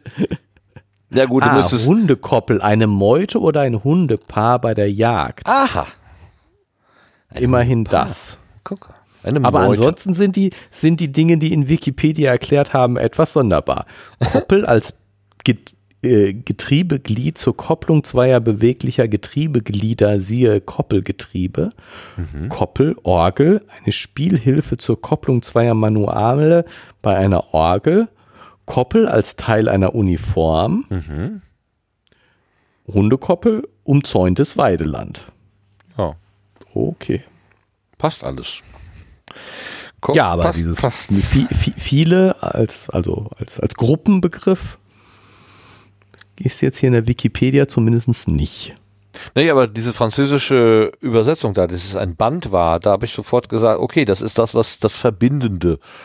Also Ja, ne? eine Bande. Eine Bande, genau, eine, eine Rasselbande. ja. Jetzt habe ich mir hier während des Lesens ein Fragezeichen an die Seite gemacht und ich weiß nicht warum. Okay. ähm, fragen wir mal, was das, was das Fragezeichen bedeutet.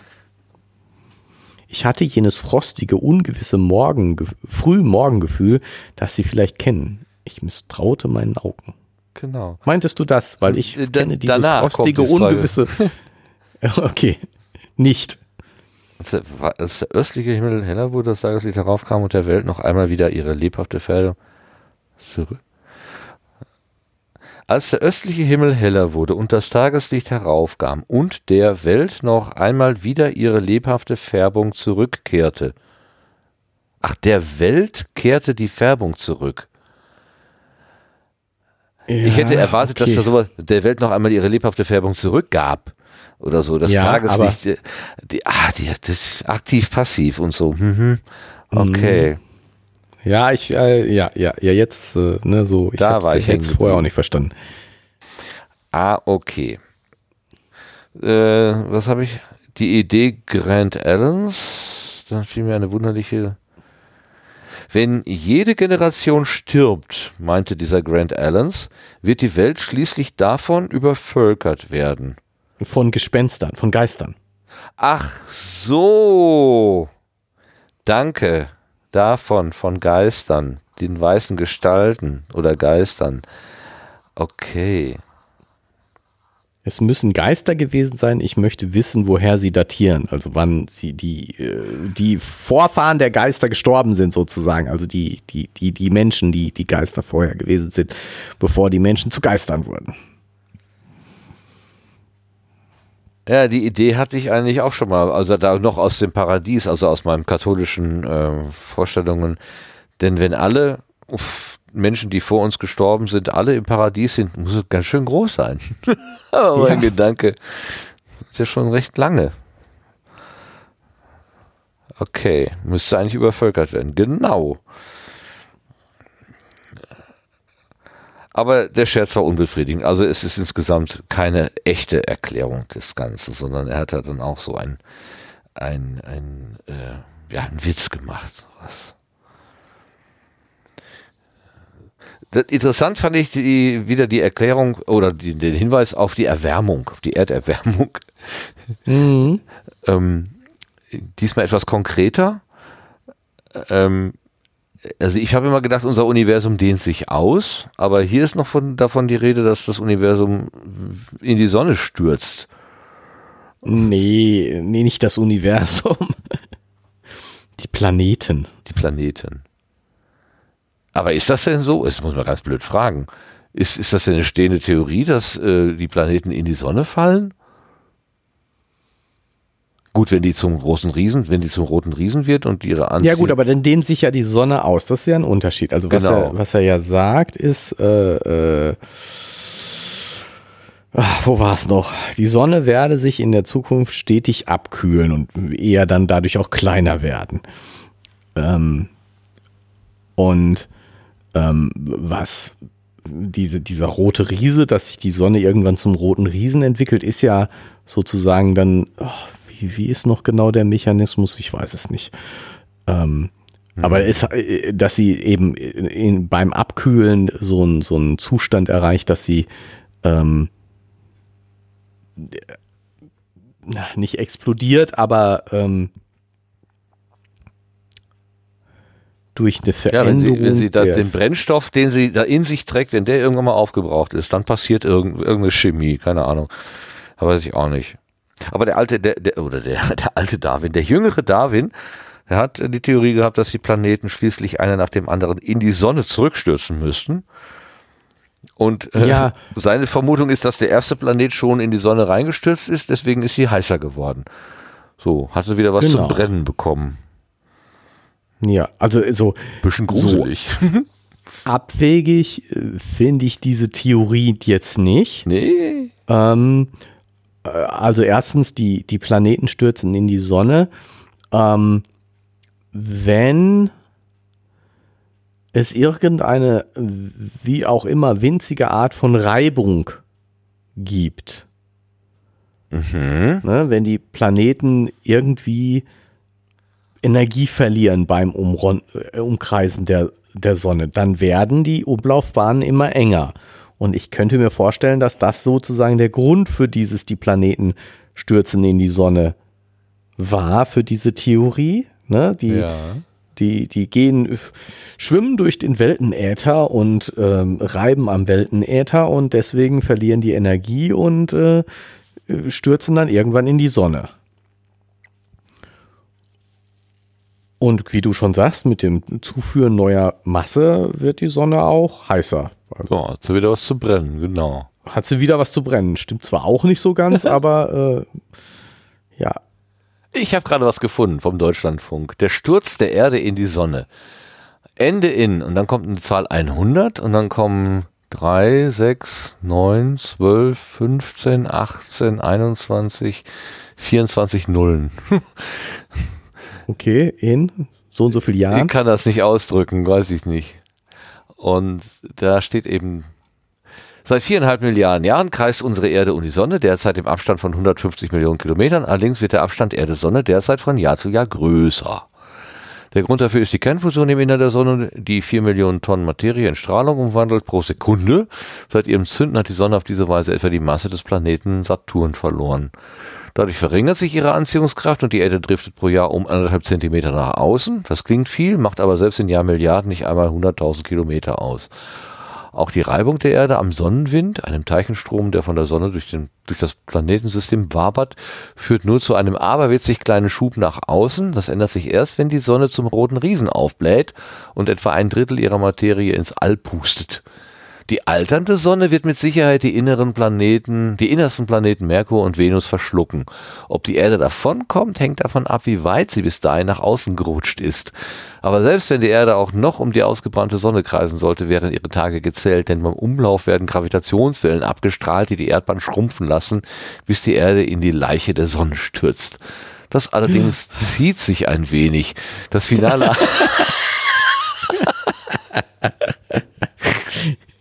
Das finale Einspiralen dürfte rund 10 hoch 26 Jahre dauern, eine 1 mit 26 Nullen. Aber spätestens dann ist es vorbei mit der Erde. Das ist ein Beitrag von Dirk Lorenzen, Deutschlandfunk, 13. August 2021. Herrlich, das zieht sich ein bisschen.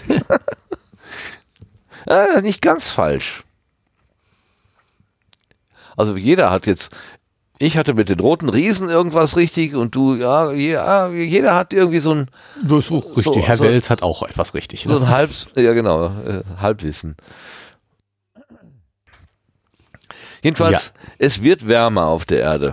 Oder in, im genau. Jahr neun, wie, wie, wie weit waren wir wieder weg? Ach, ich weiß nicht. 200.000. War das richtig? Warte, warte, warte. Lass es uns nochmal wiederholen. Also, wir wären, glaube ich, heute froh, wenn wir in diesen Dimensionen denken könnten, oder? 802.701. 802.701. Ja, Wahnsinn. Wir wissen noch nicht mal, wie wir im Jahr 2050, wie heiß es da sein wird. genau, nicht in 800.000 Jahren, ja. sondern in 50 Jahren. Genau.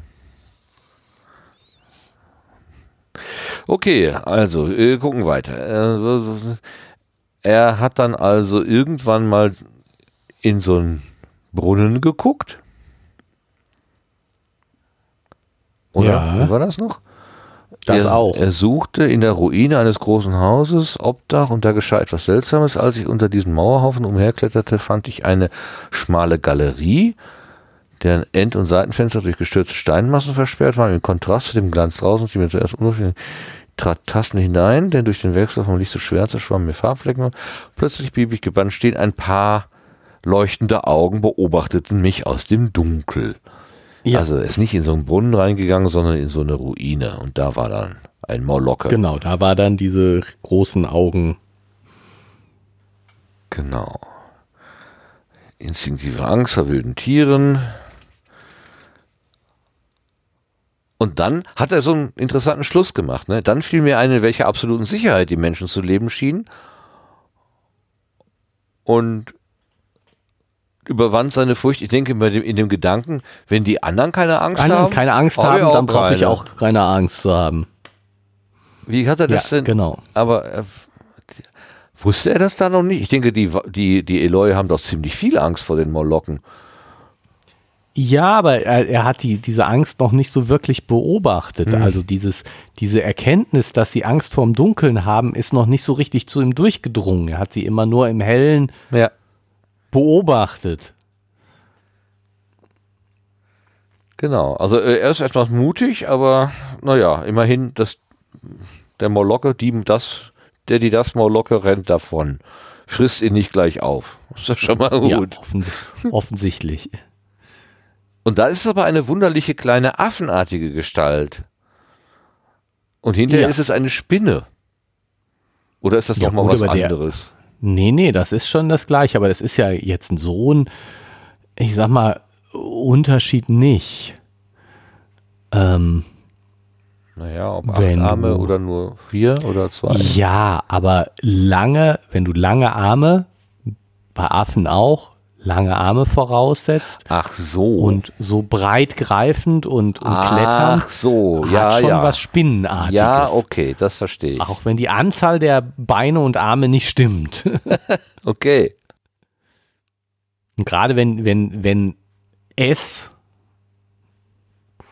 es dann schnell klettert, so dass du die einzelnen Beine und Arme gar nicht beobachten Ja. kannst, dann äh, denke ich, kann ich mir das schon gut vorstellen. Ja, so so ja, ja, Gollum-mäßig, ne? Ich meine, Gollum hat ja auch was Spinnenartiges. Da müsste ich jetzt immer wieder gucken. Ich habe äh, kein Bild von Gollum vor Augen. Ja, also Bin ja, musst du. was Also das ich meine, im angeht. Herrn der Ringe. Und das, äh, der Gollum Ah ja, also, ah, oh, ist, ja, ist ja. ja wirklich so genauso Ja, mit, mit großen ja, ja. Augen und weiß, hat auch lange unter der Erde gelebt. Passt schon zu. den Passt sehr Molochen. gut, genau, stimmt. I. ja, Oh. Okay, du ja. brauchst mir die Bilder nicht zu zeigen. Okay, ja. Das ist ein Molocke. Ja, okay, das, äh, ja, ja, ja. Hoffentlich kann ich heute Nacht gut schlafen. Äh, das ist ja, uh. Gollum. Ich habe den Namen schon mal gehört, aber ich hätte jetzt nicht gewusst, äh, wie ich mir den vorstellen will, muss, darf. Du kannst auch das Buch lesen, du musst ja nicht unbedingt äh, den Film gucken. Flachshaar auf dem Kopf, Rückenhunde. Das ist ja wie, als hätte die das als Vorlage genommen hier. ja, Läuft auf den Vorderarmen, möglicherweise, oder auch nur auf den Hinter. Ja, passt ja alles, genau. Und verschwindet dann aber, ne? genau. In, in so einem, in, In- so einem, in in so einem in- Rundloch. Ja, beziehungsweise erstmal in, wieder in so Trümmern. Und äh, dann geht er da hinterher. Und dann kommt da an Und- eine runde, brunnenartige Und eine Öffnung. Öffnung, Öffnung, genau. Und dann sieht er, wie, er, wie, der, wie das Geschöpf darunter klettert und es dann aussieht wie eine menschliche Spinne. Genau, okay. Das verstehe ich jetzt alles. Und dann sieht er auch, dass da so eine Art Leiter in dem Schacht ist. Also das ist schon dafür gemacht, rauf und runter Ja. zu steigen. Zu klettern, genau. Und dann kommen plötzlich zwei von den Eloi, von den Übermenschen, Übertagmenschen, über, Ü ja, Übermenschen. Übermenschen klingt jetzt auch blöd, Güte, ne? heute sind wir aber ganz schön. Ähm, Übertage und Untertage. Ich komme aus dem Bergbau, deswegen Übertagsmenschen. Ja, ja, Übertage ist schon klar, aber Übermenschen. Über, ja, ja, ich, ich darf den Tag nicht weglassen, genau. Und die sind doch sehr erschreckt darüber, dass, dass er da so Kontakt aufnimmt. Genau, dass er direkt da an dem Brunnen ist und da so reinguckt und ja. Sie schienen betrübt, mich dort zu finden. Offenbar galt es als schlechte Form, diese Öffnung zu beachten. ja, das Böse existiert nicht, wenn man es einfach nicht, nicht anguckt. Genau, wenn man sich da so, nö, gibt's gar nicht. Das und ich meine, das hatten wir ja schon, als er die, die zu diesem Piedestal zerren wollte, dass die, nö, damit wollen wir eigentlich nichts zu tun haben. Ja. Ja, das bringe ich auch gerade in Verbindung mit diesem Unglück, wo Wiener ja da so abgedriftet, also weggeschwommen ist, dass man einfach nicht hinguckt. Da passiert zwar Ungemach, aber wenn ich nicht hingucke, Hingucke, dann passiert's auch nicht. passiert dann Vielleicht geht's von alleine weg. Genau. Okay. Ja, gut. Und dann, aber dann, dann fängt er ja mit so einer ganz wilden Theorie äh, an. Theorie an. Ne? Ähm, äh, okay, Also ich meine, Lösung- die ersten Schlussfolgerungen, die er jetzt da zieht, also diese, diese weißen Menschen mit den großen Augen, ähm, dass das Nachtwesen sind, also dass die im Dunkeln leben, die äh, finde ich schon noch sehr nachvollziehbar. Ja. Also er stießt von in Dunkelheit lebenden Tieren auf Genau. in Dunkelheit lebende Menschenwesen. Der weiße Fisch der Kentucky-Höhlen. Wer kennt ihn nicht? nee, aber ist schon äh, nachvollziehbar, also dass sich auch über lange Zeit hinweg dann ähm, Pigmente verändern und so weiter. Kann ich, kann ich alles mir gut vorstellen. Ja. Dass er aber dann sagt, und dass er im Prinzip sagt, ja, das sind sozusagen die Arbeiter da unter der Erde. Das ist so die Unter, wie soll man denn sagen? Schicht. Ja, macht er ja dann Klasse. auch. Ne? Und, und, unter, da wird ja dann diese wilde Theorie des, des, äh, des warte mal, des Proletariers. Der Was Proletarier kam jetzt nicht vor, habe ich gesagt. Ich glaube, das Wort kommt hier nicht vor. Kapitalist und Arbeiter, ne? Arbeiter, Das, das genau. ist das Gegensatzpaar, was er verwendet. Da ich vor dem Ja, Problem. und er spricht auch durchaus von Klassen. Also irgendwo kommen auch Klassen vor. Mhm, Also j- wird jene Austausch zwischen Klasse und Klasse, jene Förderung durch Zwischenheiraten, die gegenwärtig noch die Spaltung unserer Gattung in Linien sozialer Schichtung verzögert, immer weniger häufig machen. Also er spricht schon von Klassen, also insofern ist schon Kapitalist und Arbeiterklassen. Äh, man weiß, woher der Wind weht. Ja, ja. Ja, also es Ähm. ist eine Verschärfung von dem, was schon in seiner Zeit angelegt ist. Ähm, die einen gehen halt in diese lichtlosen Fabriken hinein, sind den ganzen Tag da ähm, beschäftigt und die Kapitalisten, die schweben halt auf ihren Teppichböden und ähm, freuen sich des Lebens. Ja. Und eben dieser weiter werdende Abgrund, der auf Seiten der Reichen die Folge der Länge der Kostspiele der hohen Bildungsprozents Waffen, Erleichterung fein, feiner Sinn, der Versuchung zu ihnen, ja, also er sagt, die, die Unterschiede werden immer größer. Ähm, Ja, ist, also die, die Idee ist ja nicht ganz von der Hand zu weisen. Also, dass es so eine Tendenzen halt äh, auch äh, äh, ja, gibt. was, warum, also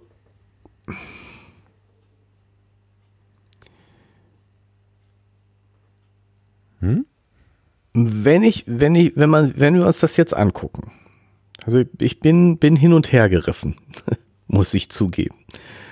Ähm, Statistiken sagen jetzt gerade, also jetzt gerade mit im letzten Jahrzehnt oder was weiß ich, sind die, äh, ist die Schere auseinandergegangen. Das heißt, die Reichen werden reicher und die Armen ärmer. Immer weniger sehr Reiche haben immer mehr Geld. Die große, viel, viele Arme haben weniger. Das sagen Statistiken. So ist es bei mir auch angekommen, ja. Andererseits ist ja seine Utopie, die er jetzt hier macht, offensichtlich noch nicht Wirklichkeit geworden. Hier bei uns jetzt, oder? Ja, hier In bei unserer uns. Gegenwart, ja. Genau. Ähm und ich würde jetzt auch mal, man hat so den, mein Eindruck sagt mir, dass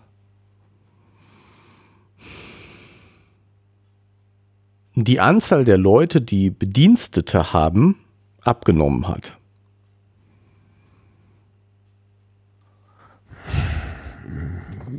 Ja. Ich kann anders. Also ich habe ähm, vor gar nicht so langer Zeit erstmal realisiert, dass es ja tatsächlich sowas wie Chauffeure nach wie vor gibt. Also dass es Menschen gibt, die einen festangestellten Fahrer oder eine Fahrerin haben. Äh, das, äh, auch hab, zwei ich, sogar. Ja, ich habe gedacht, das ist alles, das gehört im letzten Jahr, Jahrhundert an, sowas gibt's gar nicht mehr.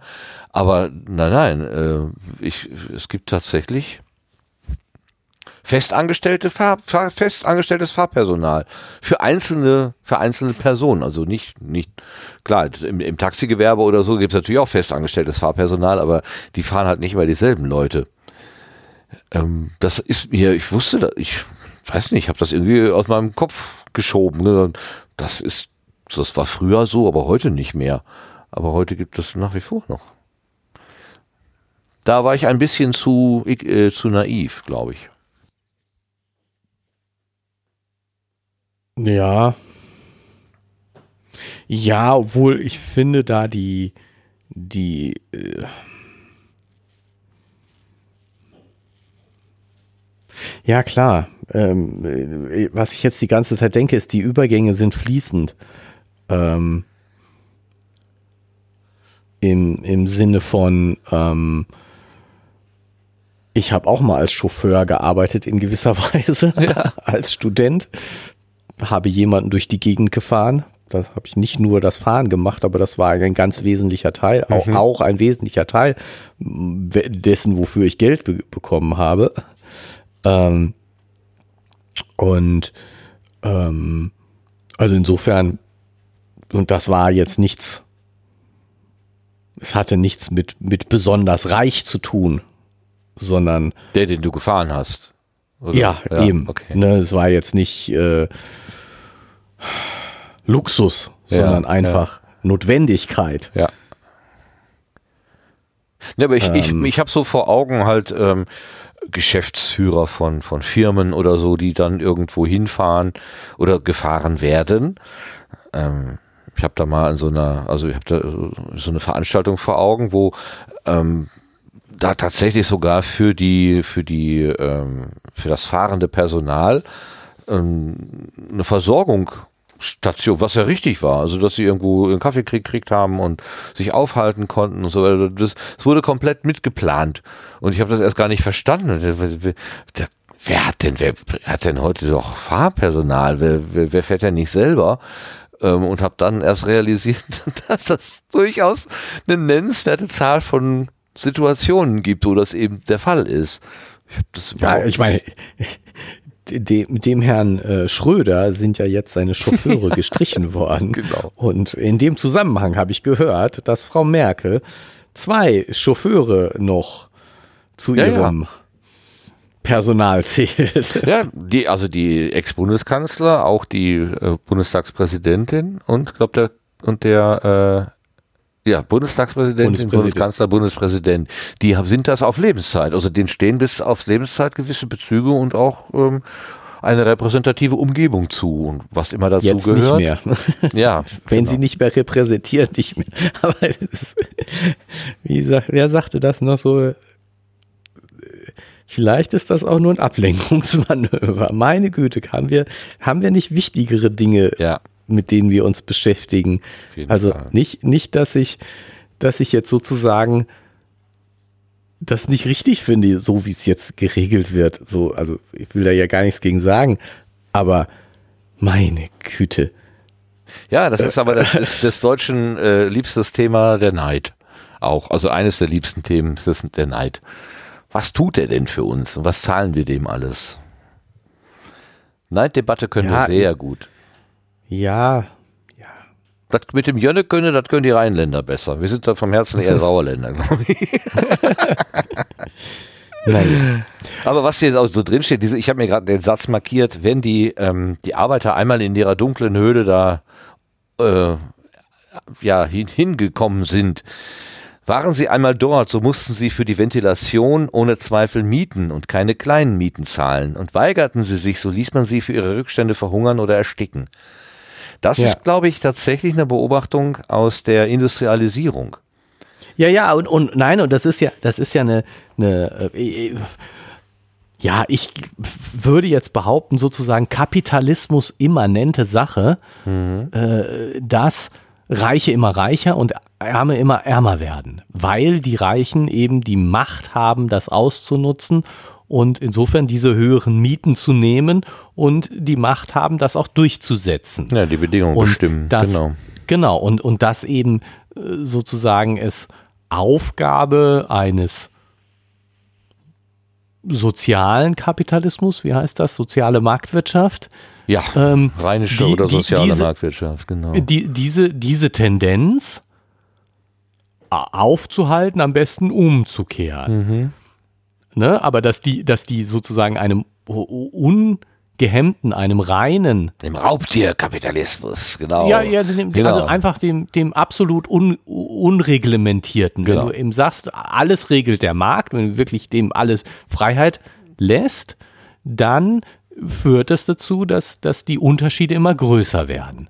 Also das, das ist schon, das ist ein, ja, eine, eine, eine natürliche Folge sozusagen. Genau, das ist, ist dem System einfach immanent. Das ja. ist eine, äh, ein Attraktor des Systems. Ein Attraktor, ähm, oho.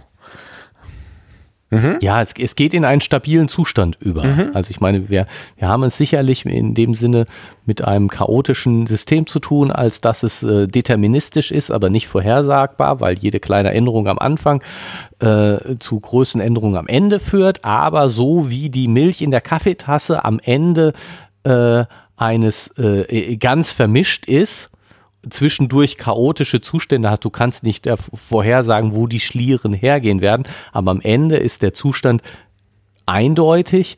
Ähm, ist es eben so, dass wer, wer jetzt Kapitalismus in der Theorie mathematisch modelliert, würde dazu führen, am Ende hat einer alles. Vermutlich, ja. Monopoly. Und viele, ja, genau. Dieses ja, nein, und, und, und, und dass das ja. eben, du, du kannst nicht vorhersagen, wer das ist, weil das ist von so kleinem, vom Schmetterlingseffekt abhängig. Aber du, du kannst sagen, es wird einer sein. Vermutlich, ja. Ja, genau. Und ähm, so, und, und, kommst du einmal auf die so und so Straße, wo alle Hotels draufstehen, dann bist genau. du einfach von dem Moment, in, von dieser Sekunde an pleite. Genau. Und, und, kann, und der Abstieg ist vorherbestimmt. Genau. Ne? Du genau. bist noch nicht sofort pleite, aber es ist, es geht, wenn du einmal abwärts bist, dann geht's nicht mehr, geht, wird sich das nicht mehr umkehren. Ja, ja, ja. Und aber andererseits, wie gesagt, dieses ähm, ja, wie, wie er eben sagt, lebt nicht ein Ostendarbeiter schon heute unter so künstlichen Bedingungen, dass er praktisch von der natürlichen Erdoberfläche abgeschnitten ist. Wenn ich mich heute umgucke, sehe ich massive soziale Unterschiede, aber mir kommt es so vor, vielleicht sehe ich es auch nur durch die rosa Brille, aber mir kommt es so vor, als ob die Unterschiede nicht so groß sind, wie sie Anfang des letzten Jahrhunderts waren. Ja, und das glaube, da haben unsere Gewerkschaften eine Menge erreicht. Ja, aber das würde doch heißen, dass, dass es zwischenzeitlich mal tatsächliche Umkehr in diesem äh, in, in Anführungsstrichen ja, natürlichen ja, Mechanismus ja. des die Schere geht immer weiter auseinander gegeben äh, hat.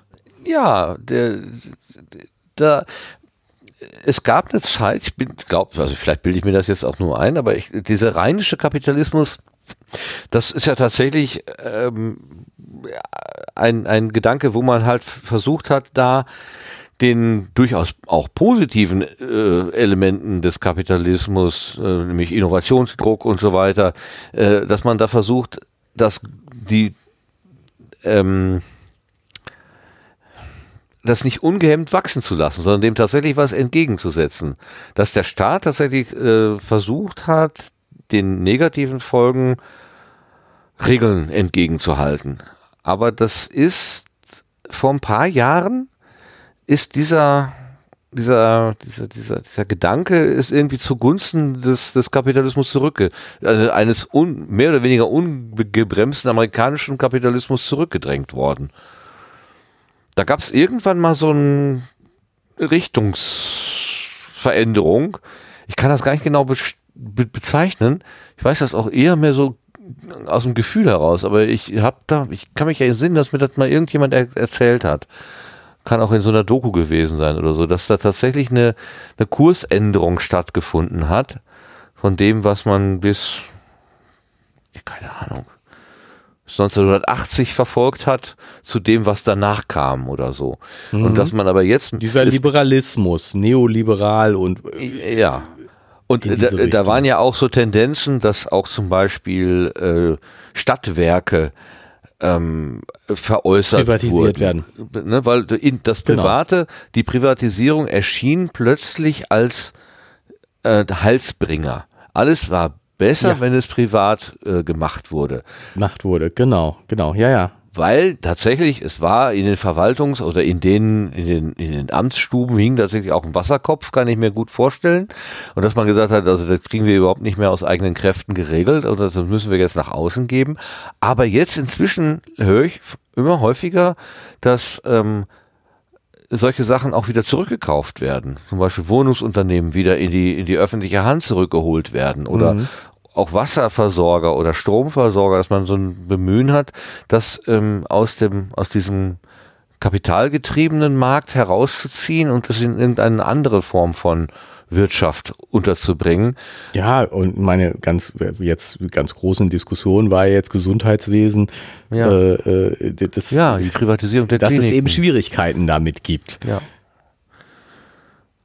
Wobei, es, es, es ist nicht so, dass das eine absolut besser ist als das andere. Also das Vergesellschaften und das Privatisieren, ich glaube, das sollte man nicht gegeneinander ausspielen, sondern vielleicht wirklich versuchen, ähm, die, die positiven Aspekte beider Welten zu kombinieren irgendwie. Aber es ist natürlich schwierig, weil ich meine, jetzt so ein Krankenhaus ist entweder in staatlicher Hand oder in privater Hand. Es ist ein bisschen schwierig, das äh naja, aber auch als ist ja egal in welcher Hand es ist, es muss ja schwarze Zahlen schreiben. Wenn es dauernd rote Zahlen schreibt, dann ist es irgendwann nicht mehr in der Lage, die Menschen, die da arbeiten, vernünftig zu bezahlen. Oder? Na, nee, also als, als, ich meine, als staatliche Behörde äh, muss es keine schwarzen Zahlen schreiben. Die Polizei schreibt rote Zahlen, die hat äh, keine Einnahmen oder wenig. Ja, aber was, was, was? Die nehmen doch immer von mir, wenn ich auf der Straße nicht anständig ja, gut, unterwegs okay, gewesen ist, bin. Das ist das Ordnungsamt, aber nicht die Polizei. Aber ja, nein. Ja, okay. Ja also die werden halt äh, von den Steuern finanziert oder wo auch immer. Also genau, genau. Richtig, und insofern ja. kann man natürlich auch sagen, ein Krankenhaus äh, ja, wird aus den Steuern finanziert. Das muss gut. doch keine Einnahmen generieren. Ja, gut, okay. Das wäre dann so eine öffentliche äh, Gesundheitsversorgung. Könnte man natürlich auch überlegen, klar. Ja, und, und ja, und, und deswegen meine ich, du, wie du schon sagst, entweder schreibt es schwarze Zahlen oder es muss eben staatlich finanziert werden. Aber so eine Mischung ist schwierig. Aber ein städtisches Klinikum wird ja jetzt, meinst du, die werden quersubventioniert durch, durch äh, was weiß ich, Steuerannahmen der Stadt? Keine Ahnung. Ich weiß es auch nicht. Ich meine, oder Würde so ich jetzt Verkehrs auch nicht unbedingt erwarten. Oder, aber ja, klar, du hast natürlich recht, so Verkehrsbetriebe, da von denen weiß ich es nun jetzt äh, ganz bestimmt, dass die äh, kapitalistisch organisiert sind, aber andererseits äh, nicht von ihren Einnahmen leben können, sondern äh, subventioniert werden. Ja, ja. Also das, da hast du schon recht, das ist schon so eine Mischung. Ja gut, gibt es also doch. Ich, ich denke immer, der Schlüssel, also bei vielen Unternehmen liegt der Schlüssel darin, dass die Gewinne, die da entstehen, nicht aus dem System herausgezogen werden und dann in private Hände verschwinden, sondern dass die Gewinne, die entstehen, dem System wieder zugeführt werden. So ein, so ein Krankenhaus darf ja durchaus Rendite machen, aber es wäre ja ganz gut, wenn das dann den Leuten da vor Ort, also wenn dafür das Pflegepersonal vernünftige Löhne bekäme, zum Beispiel, und nicht ein Investor, der mit dem Ganzen, was da geschieht, nichts zu tun hat, nur noch mehr äh, irgendwo auf seine Konten lagern kann. Äh, das, das ist ja das, was, was ich für nachteilig halte.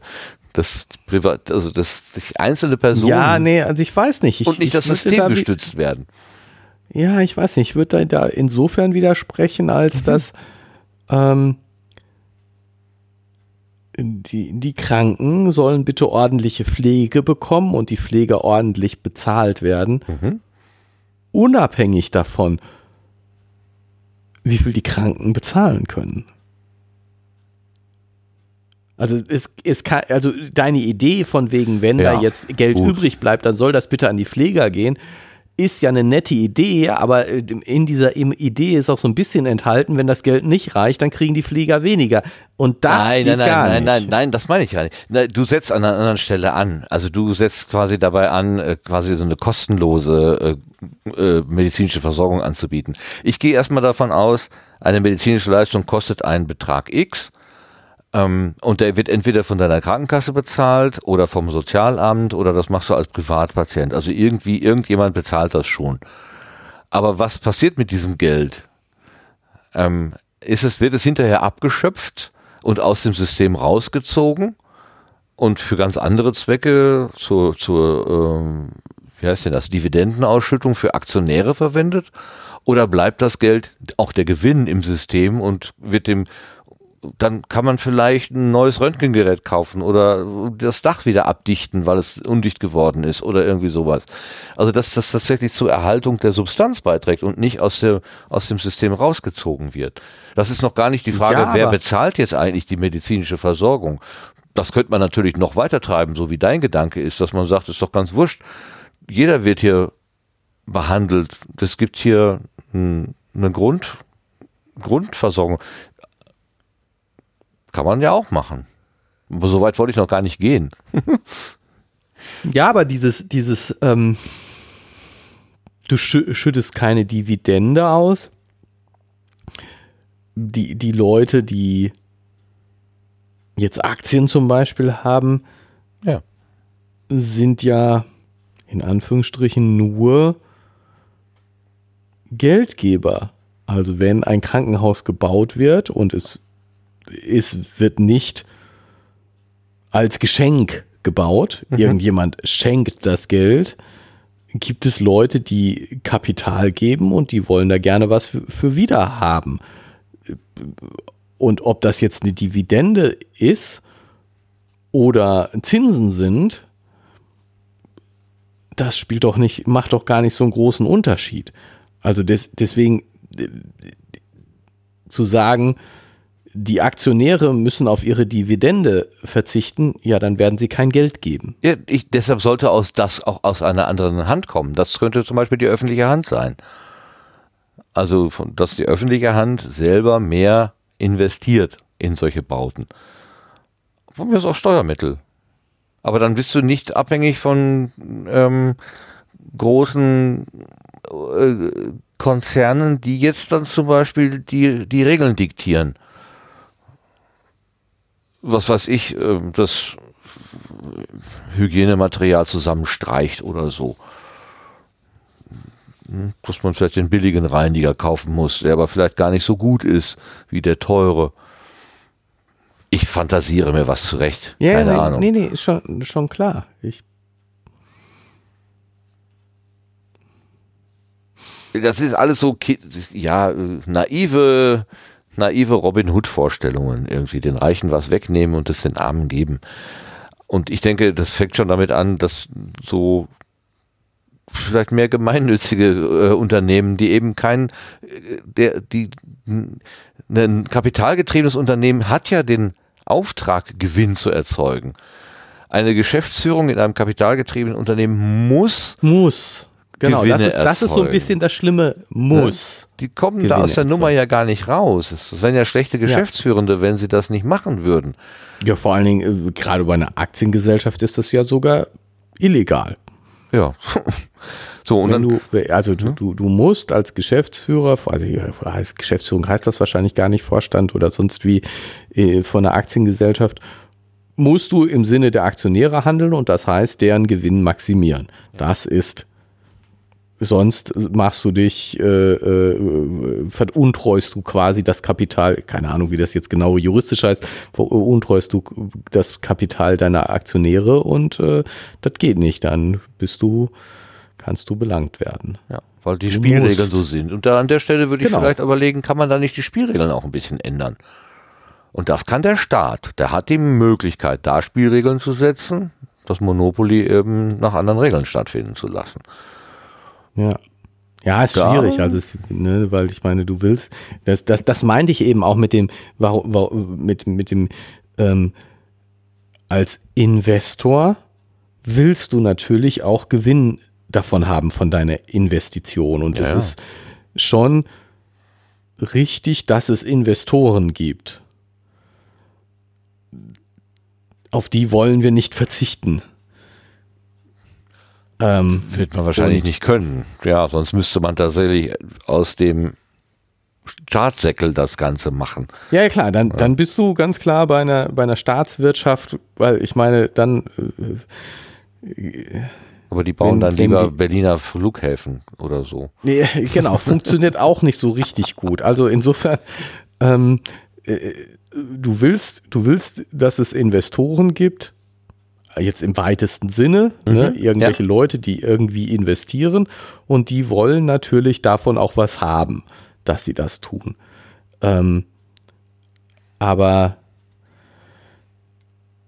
Vielleicht Ja, muss man das auch nur einfach in, in gewisse, also dass man, dass es ein gewisses Maß nicht überschreitet.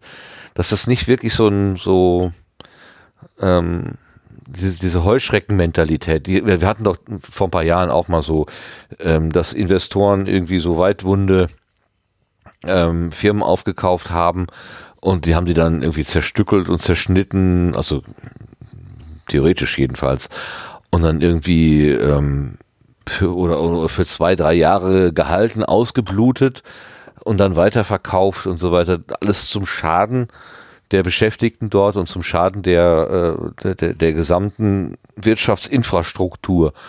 Das ist ja, glaube ich, erkannt worden. Es gibt ja auch tatsächlich ähm, rückläufige Tendenzen. Sogar Outsourcing äh, ist ja wieder, wird ja wieder teilweise zurückgenommen, jedenfalls.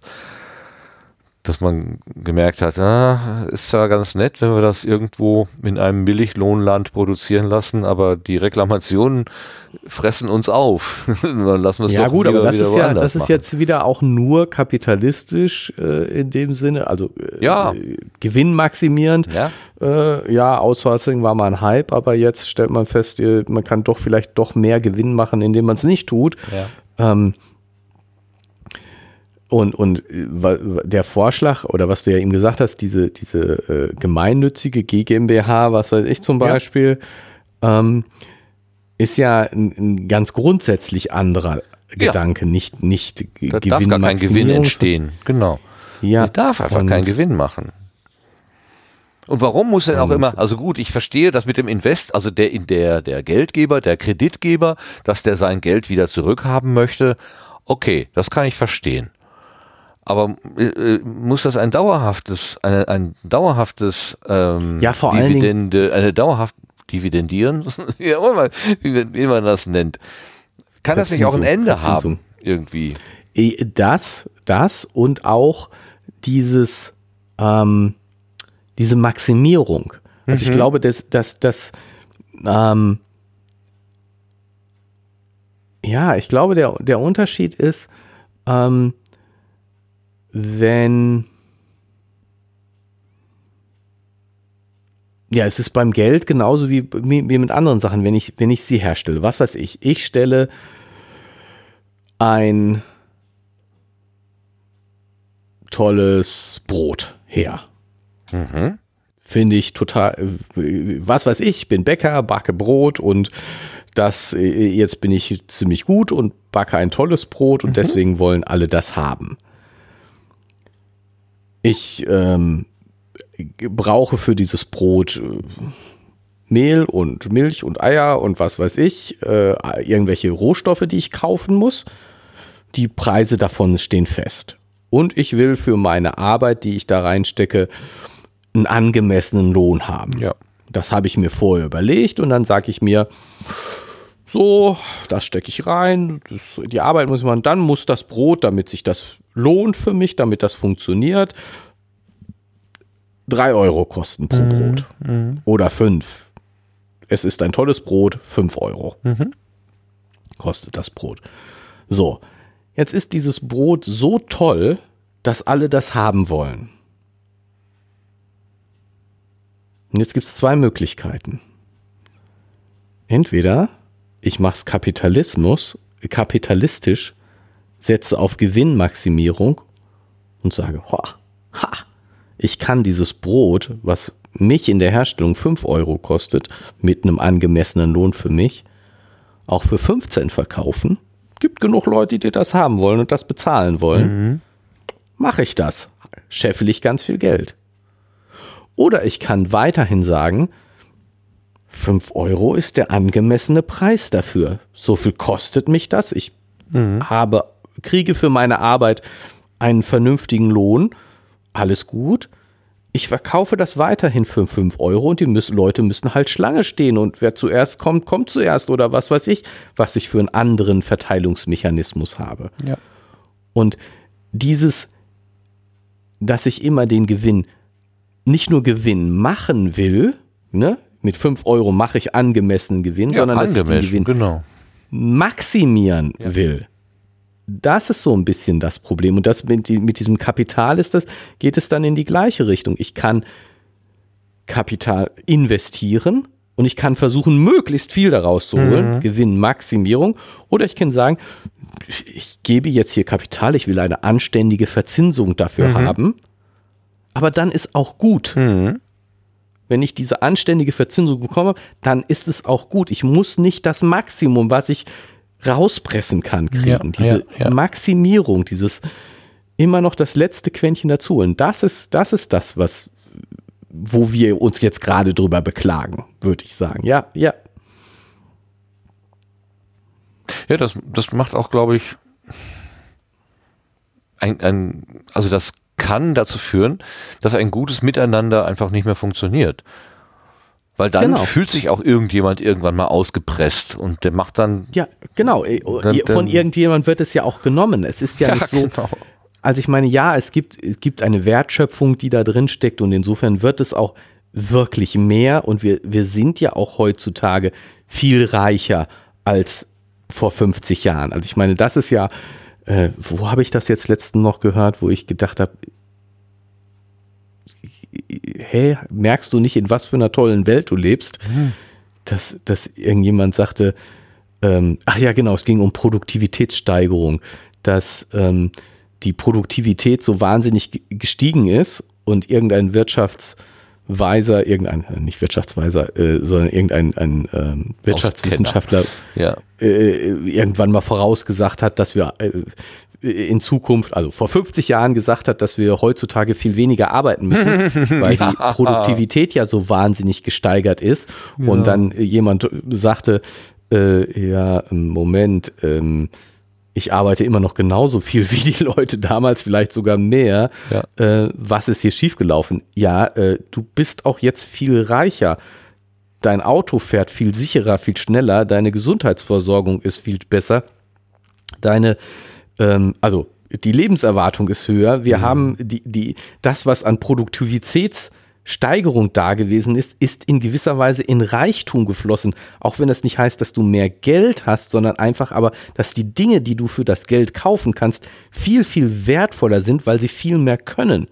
Ja. Und trotzdem ne? wird das also Renteneintrittsalter diskutiert, auch wenn ich vielleicht länger arbeiten und ja, nicht genau, ne, rausgehen so aus rausgehen. dem Ganzen. Ja, richtig. Aber also ich meine, also dieses, dieses, ja, wir haben die Produktivitätssteigerung gehabt und wir arbeiten nicht weniger. Es hat nicht dazu geführt, dass wir weniger arbeiten, aber es hat dazu geführt, dass wir viel reicher sind. Ja, ne? also stimmt schon. Also diese ganze, wir sind viel besser gepuffert. Das ist schon, ja, das ist schon richtig. Äh, komm, also entschuldige, wir, wir, das, was wir jetzt hier gerade tun, wäre vor 50 Jahren unbezahlbar gewesen. Ja, das ist richtig, genau. Ne, so wirklich unbezahlbar. Ja. Ich, es wäre wahrscheinlich technisch möglich gewesen, ja, aber wirklich kein Standleitung und so. Ja, ja, mit einer klar. Standleitung, äh, Fernsehstudios, die ARD hätte das hingekriegt. Ja, aber ja, ja. Für Privatpersonen absolut, selbst für die reichsten Privatpersonen absolut unbezahlbar. Und das wir stimmt. machen es einfach so jetzt. Es kostet, jeder kann sich das leisten. Und, und wir sind viel, viel reicher als die ah, Leute vor 50 Jahren. Das, ist wirklich überhaupt kein Vergleich. Und das ist das, wo die Produktivitätssteigerung hingegangen ist. Aber ich frage mich schon, wie ist das so? Also viele der Generation vor uns haben dieses Früher, also da, ich gucke jetzt relativ viel alte Derrick-Filme. Und wenn man da so sieht, ähm, da gibt's kaum ein Haus, was nicht einen Swimmingpool eingebaut hat oder so. Also äh, kämst du heute auf die Idee, in dein Haus einen Swimmingpool einzubauen? Ich habe einen Nachbarn. Hat er? Hat Die haben einen Swimmingpool vor kurzem gebaut. okay, okay, ich nehm, zieh alles wieder zurück. Ich dachte, das ist so der, das ist so der Ausdruck der ähm, Mittelklasse-Dekadenz. Wir bauen uns einen Pool. Weiß jetzt nicht, ob die das gerne hören. ah je. Ja, ich kann mir das ja sowieso nicht vorstellen. Ich bin, bin ich meine, äh, allein schon Hausbesitzer zu sein, ähm, kann ich mir nicht vorstellen. Aber das liegt natürlich auch an meinem nicht vorhandenen Risikobewusstsein. Ich, ich möchte keinen Vertrag, keinen Schuldschein haben, der mich irgendwie über 30 Jahre bindet oder so. Ja, aber ähm, danach bist du dann auch wirklich. Danach bin ich dann frei. Genau. Viel, viel, unabhängiger als vorher. Ja, nur wenn dann das Dach kann kaputt keiner, geht. kann dir keiner kündigen. Ja, außer es steckt der Blitz ein oder so. Ja, es kann was kaputt gehen, aber kündigen kann der keiner. Richtig, kündigen kann mir dann keiner. So, insofern, ich bin ganz zufrieden mit Also deswegen hast du den Weg ja auch gewählt. Und deswegen habe ich den anderen Weg gewählt. Ich möchte immer Mieter sein dürfen. Das ist mein Wunsch. Ich möchte tatsächlich immer so viel Geld haben, dass ich irgendwo eine vernünftige, also dass ich mir irgendwo eine kleine mhm. nette Wohnung äh, leisten kann. Das ist mein Weg und den ich möchte kein Eigentum. Will ich gar nicht ein eigenes Auto, also kein, ich möchte kein geleastes Auto. Das ist so irgendwie witzig, ne? Könnt ihr jetzt auch sagen, ja, dann, dann kannst du dir ja auch ein Auto leasen. Also dann zahlst du halt so eine monatliche Nutzungsgebühr. Das wiederum ist mir un unheimlich, weiß ich nicht. Dann denke ich, ja, nee. Also das möchte ich schon haben, besitzen. Aber die Wohnung nicht. Das ist nicht logisch. Der Mensch ist ja auch, also ich vor, vor allen Dingen bin nicht besonders logisch. Ich äh, habe gerade noch mal den Satz rausgeschrieben hier. Ähm, das, lassen Sie mich warnen, war damals meine Theorie. Ich hatte keinen bequemen Cicerone nach Art der Utopienbücher. Meine Erklärung ist vielleicht absolut verkehrt. Und das möchte ich für mich auch in Anspruch nehmen. Alles, was ich gesagt habe, ist vielleicht absolut verkehrt. was ist dieser Cicerone? Ja, das weiß ich auch nicht. Gut. Das ist so eine Art. Äh, das, äh, um wieder zum Text zurückzukommen. Genau. Cicerone. Klingt so ein bisschen wie leckerer Kuchen. Ja, ne? Cicerone ist eine Bezeichnung für einen Fremdenführer, der Touristen und Besucher zu Museen, Sehenswürdigkeiten und so weiter führt und archäologische, historische und künstlerische Hintergründe erläutert. Okay. Also kein Führer. Genau, er hatte, er hatte in der Situation da keinen Fremdenführer, der ihm das alles erklärt hat. Sie hat, ja. Deshalb musste sich das selber zusammenreimen. Und? Ja, und vielleicht ist das absolut verkehrt, aber er hält es für das plausibelste. Ja.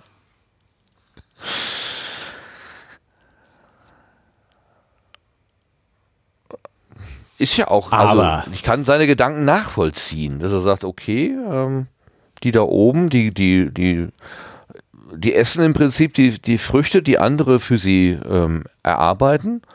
Und der Grund, warum das so ist, ist ja noch nicht klar. Also warum die jetzt die Eloy irgendwie ähm, ja, es könnte natürlich sein, die Morlocken halten sich die Eloy als Futter. So. Ja, aber das wäre doch viel bequemer, äh, sie dann in irgendwelchen Färchen zu halten, anstatt sie da so glücklich rumlaufen zu lassen. Ja, ist so eine Art Freilandhaltung. ne? Wir, wollen, ja, wir, wir, wir essen ja auch am liebsten Eier von glücklichen Kühen. So. Na, wir trinken die Milch ja. am liebsten von glücklichen Kühen. Ja, aber die sind trotzdem eingezäunt, also die glücklichen Kühe. Und äh, wenn die zum Schlachthof geführt werden, zum Melken geführt werden, äh, zum Schlachthof geführt werden, dann äh, brauchen wir uns da nicht im Dunkeln anzuschleichen, sondern äh, wir nehmen uns die einfach. Ja, Gibt Mechanismen dafür. gut, okay, ist vielleicht nicht so das ganz, nicht die ganz richtige Theorie. Aber es ist doch, also diejenigen, die da offen augenscheinlich ein leichtes Leben haben, weil sie irgendwie ernährt werden, äh, nichts tun müssen, in den Tag hinein sch- spielen können, ähm, was, was gibt ihnen die, das Recht, so zu leben?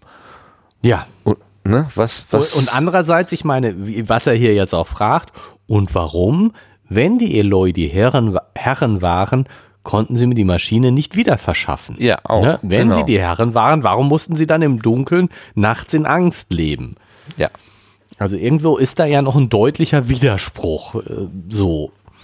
Einerseits sind sie die Herren oder sind sie die, die nicht arbeiten müssen. Andererseits und leben im Hellen und im Schönen und andererseits, ja, haben sie Angst im Dunkeln. genau. Also bleiben noch Fragen offen. Ja, und Wiener kann die auch nicht beantworten. Nee. Ich glaube ja, dass Wiener nicht mehr lange lebt. Das, ich habe so die, die Befürchtung, dass das nicht gut geht. Ich äh, teile deine Befürchtung. Und nachdem wir letztes Mal, nachdem ich letztes Mal gesagt hatte, diesmal gibt es keinen Cliffhanger, finde ich, Da er ist ist nicht einer. so offensichtlich, aber er ist irgendwie ganz schön. Der hängt schon an der Klippe. Der hängt echt, da hängt etwas. Aber jetzt haben wir es tatsächlich durchbesprochen. Das hätte ich ja gar nicht erwartet, dass wir das tatsächlich in endlicher Zeit schaffen. Aber doch. Ich glaube, wir haben die wichtigsten Sachen, die man da rauslesen könnte. Und noch ein bisschen unwichtigen Beigraben. Wir haben nur wichtige Dinge Ja, und streng am Text äh, uns besprochen. Molocken und Eloi oder Eloi. Der schönen Rasse. Rasse, ah, guck mal. Wir, wir sind- wir sind gerade Herrlich. dabei, uns von dem Begriff der Rasse zu trennen. Und die Theorie, nach der ähm, es verschiedene auch Menschen, vor allen Dingen Menschenrassen gibt, aufzugeben, zu sagen, no, nö, das ist alles nur eine Variation einer, einer und derselben. Und da wird noch klar davon geredet. Mhm, mhm. Gut, Na wie gut, heißt meine, denn die das sind jetzt auch nächste? extrem unterschiedlich. Die sind die Morlocken und die Eloi sind ja nun auch schon ganz schön schön Die sind sehr schon sehr unterschiedlich. unterschiedlich, ja. Aber vielleicht im, im Genpool. Das heißt einfach die Morlocken. Das nächste Kapitel. Ah. Dann lernen wir sie näher kennen, die menschlichen Spinnen. Ja. Für alle, die ähm, die Überschrift von dem heutigen Kapitel nicht gehört haben, als du es vorgelesen hast. Habe ich nicht gesagt, ne? Nee. Ich habe es gar nicht gesagt. Erklärung heißt das Kapitel. Ja, Erklärung. Jetzt sag mir doch mal, was, was wird denn hier erklärt? Na gut, es wird erklärt, dass es zwei, also dass es da unten noch was anderes gibt. Okay. Ja, genau. Also ich glaube, und das was es mit dem ganz Brunnen wichtig. auf sich hat und so weiter. Dass das Ja. also quasi Zugangsportale sind. Zugangstüren. Nö. Türen nicht. Ja, und äh, Möglichkeiten. auch wo, ja, ja, ja, wo die Zeitmaschine hin ist. Und das ist ja jetzt schon, ja, nicht hundertprozentig, aber doch Ja. relativ sicher, dass die Molochen die da in das Pedestal geholt haben. Aber das Piedestal ist ja kein Brunnen, ne? Das ist nochmal, das ist dann von, das ist, hebt sich schon irgendwie von, Von- dieser, von dieser üblichen. Nochmal von unten ab. Ja, zumal, Genau, die, ne? die, zumal irgendwo steht doch hier auch, dass, dass die Brunnen und äh, ähm, äh, Türme ähm, den Hügel hinaufstehen. und Genau, das Piedestal außer am, ist ja relativ außer am Fluss stehen die überall, genau. Genau, und das Piedestal ist doch relativ dicht am Fluss, wenn ich das richtig sehe.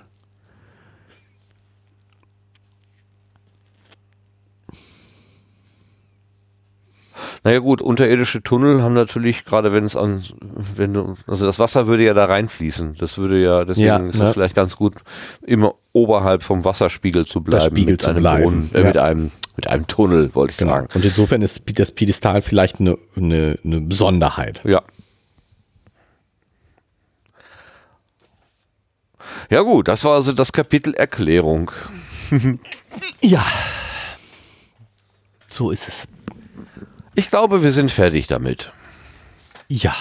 Wir können uns nicht mehr gruseln, als wir uns jetzt schon gegruselt Zum haben. Gruseln, äh, ja, ja, ja. Und hoffen, dass es beim nächsten Mal nicht ganz so schlimm wird. Ja, da hört- das höre ich dann mit Freude. Höre ich dir gerne mit Freude zu.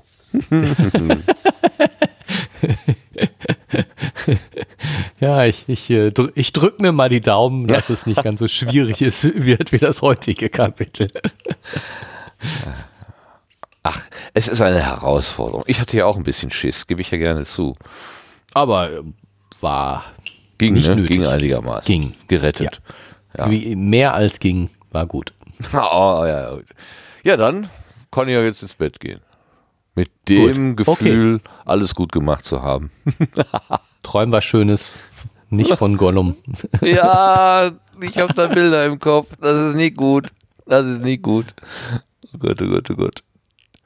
Ja, ich sag Ja, mal, gut, alles klar. du, hast, Dann, du bist der äh, Moderator. Du darfst jetzt hier die muss mich, Verabschiedung machen. ich, ich äh, darf mich, muss mich verabschieden, äh, darf allen Leuten danken, die bis hierhin durchgehalten und zugehört haben.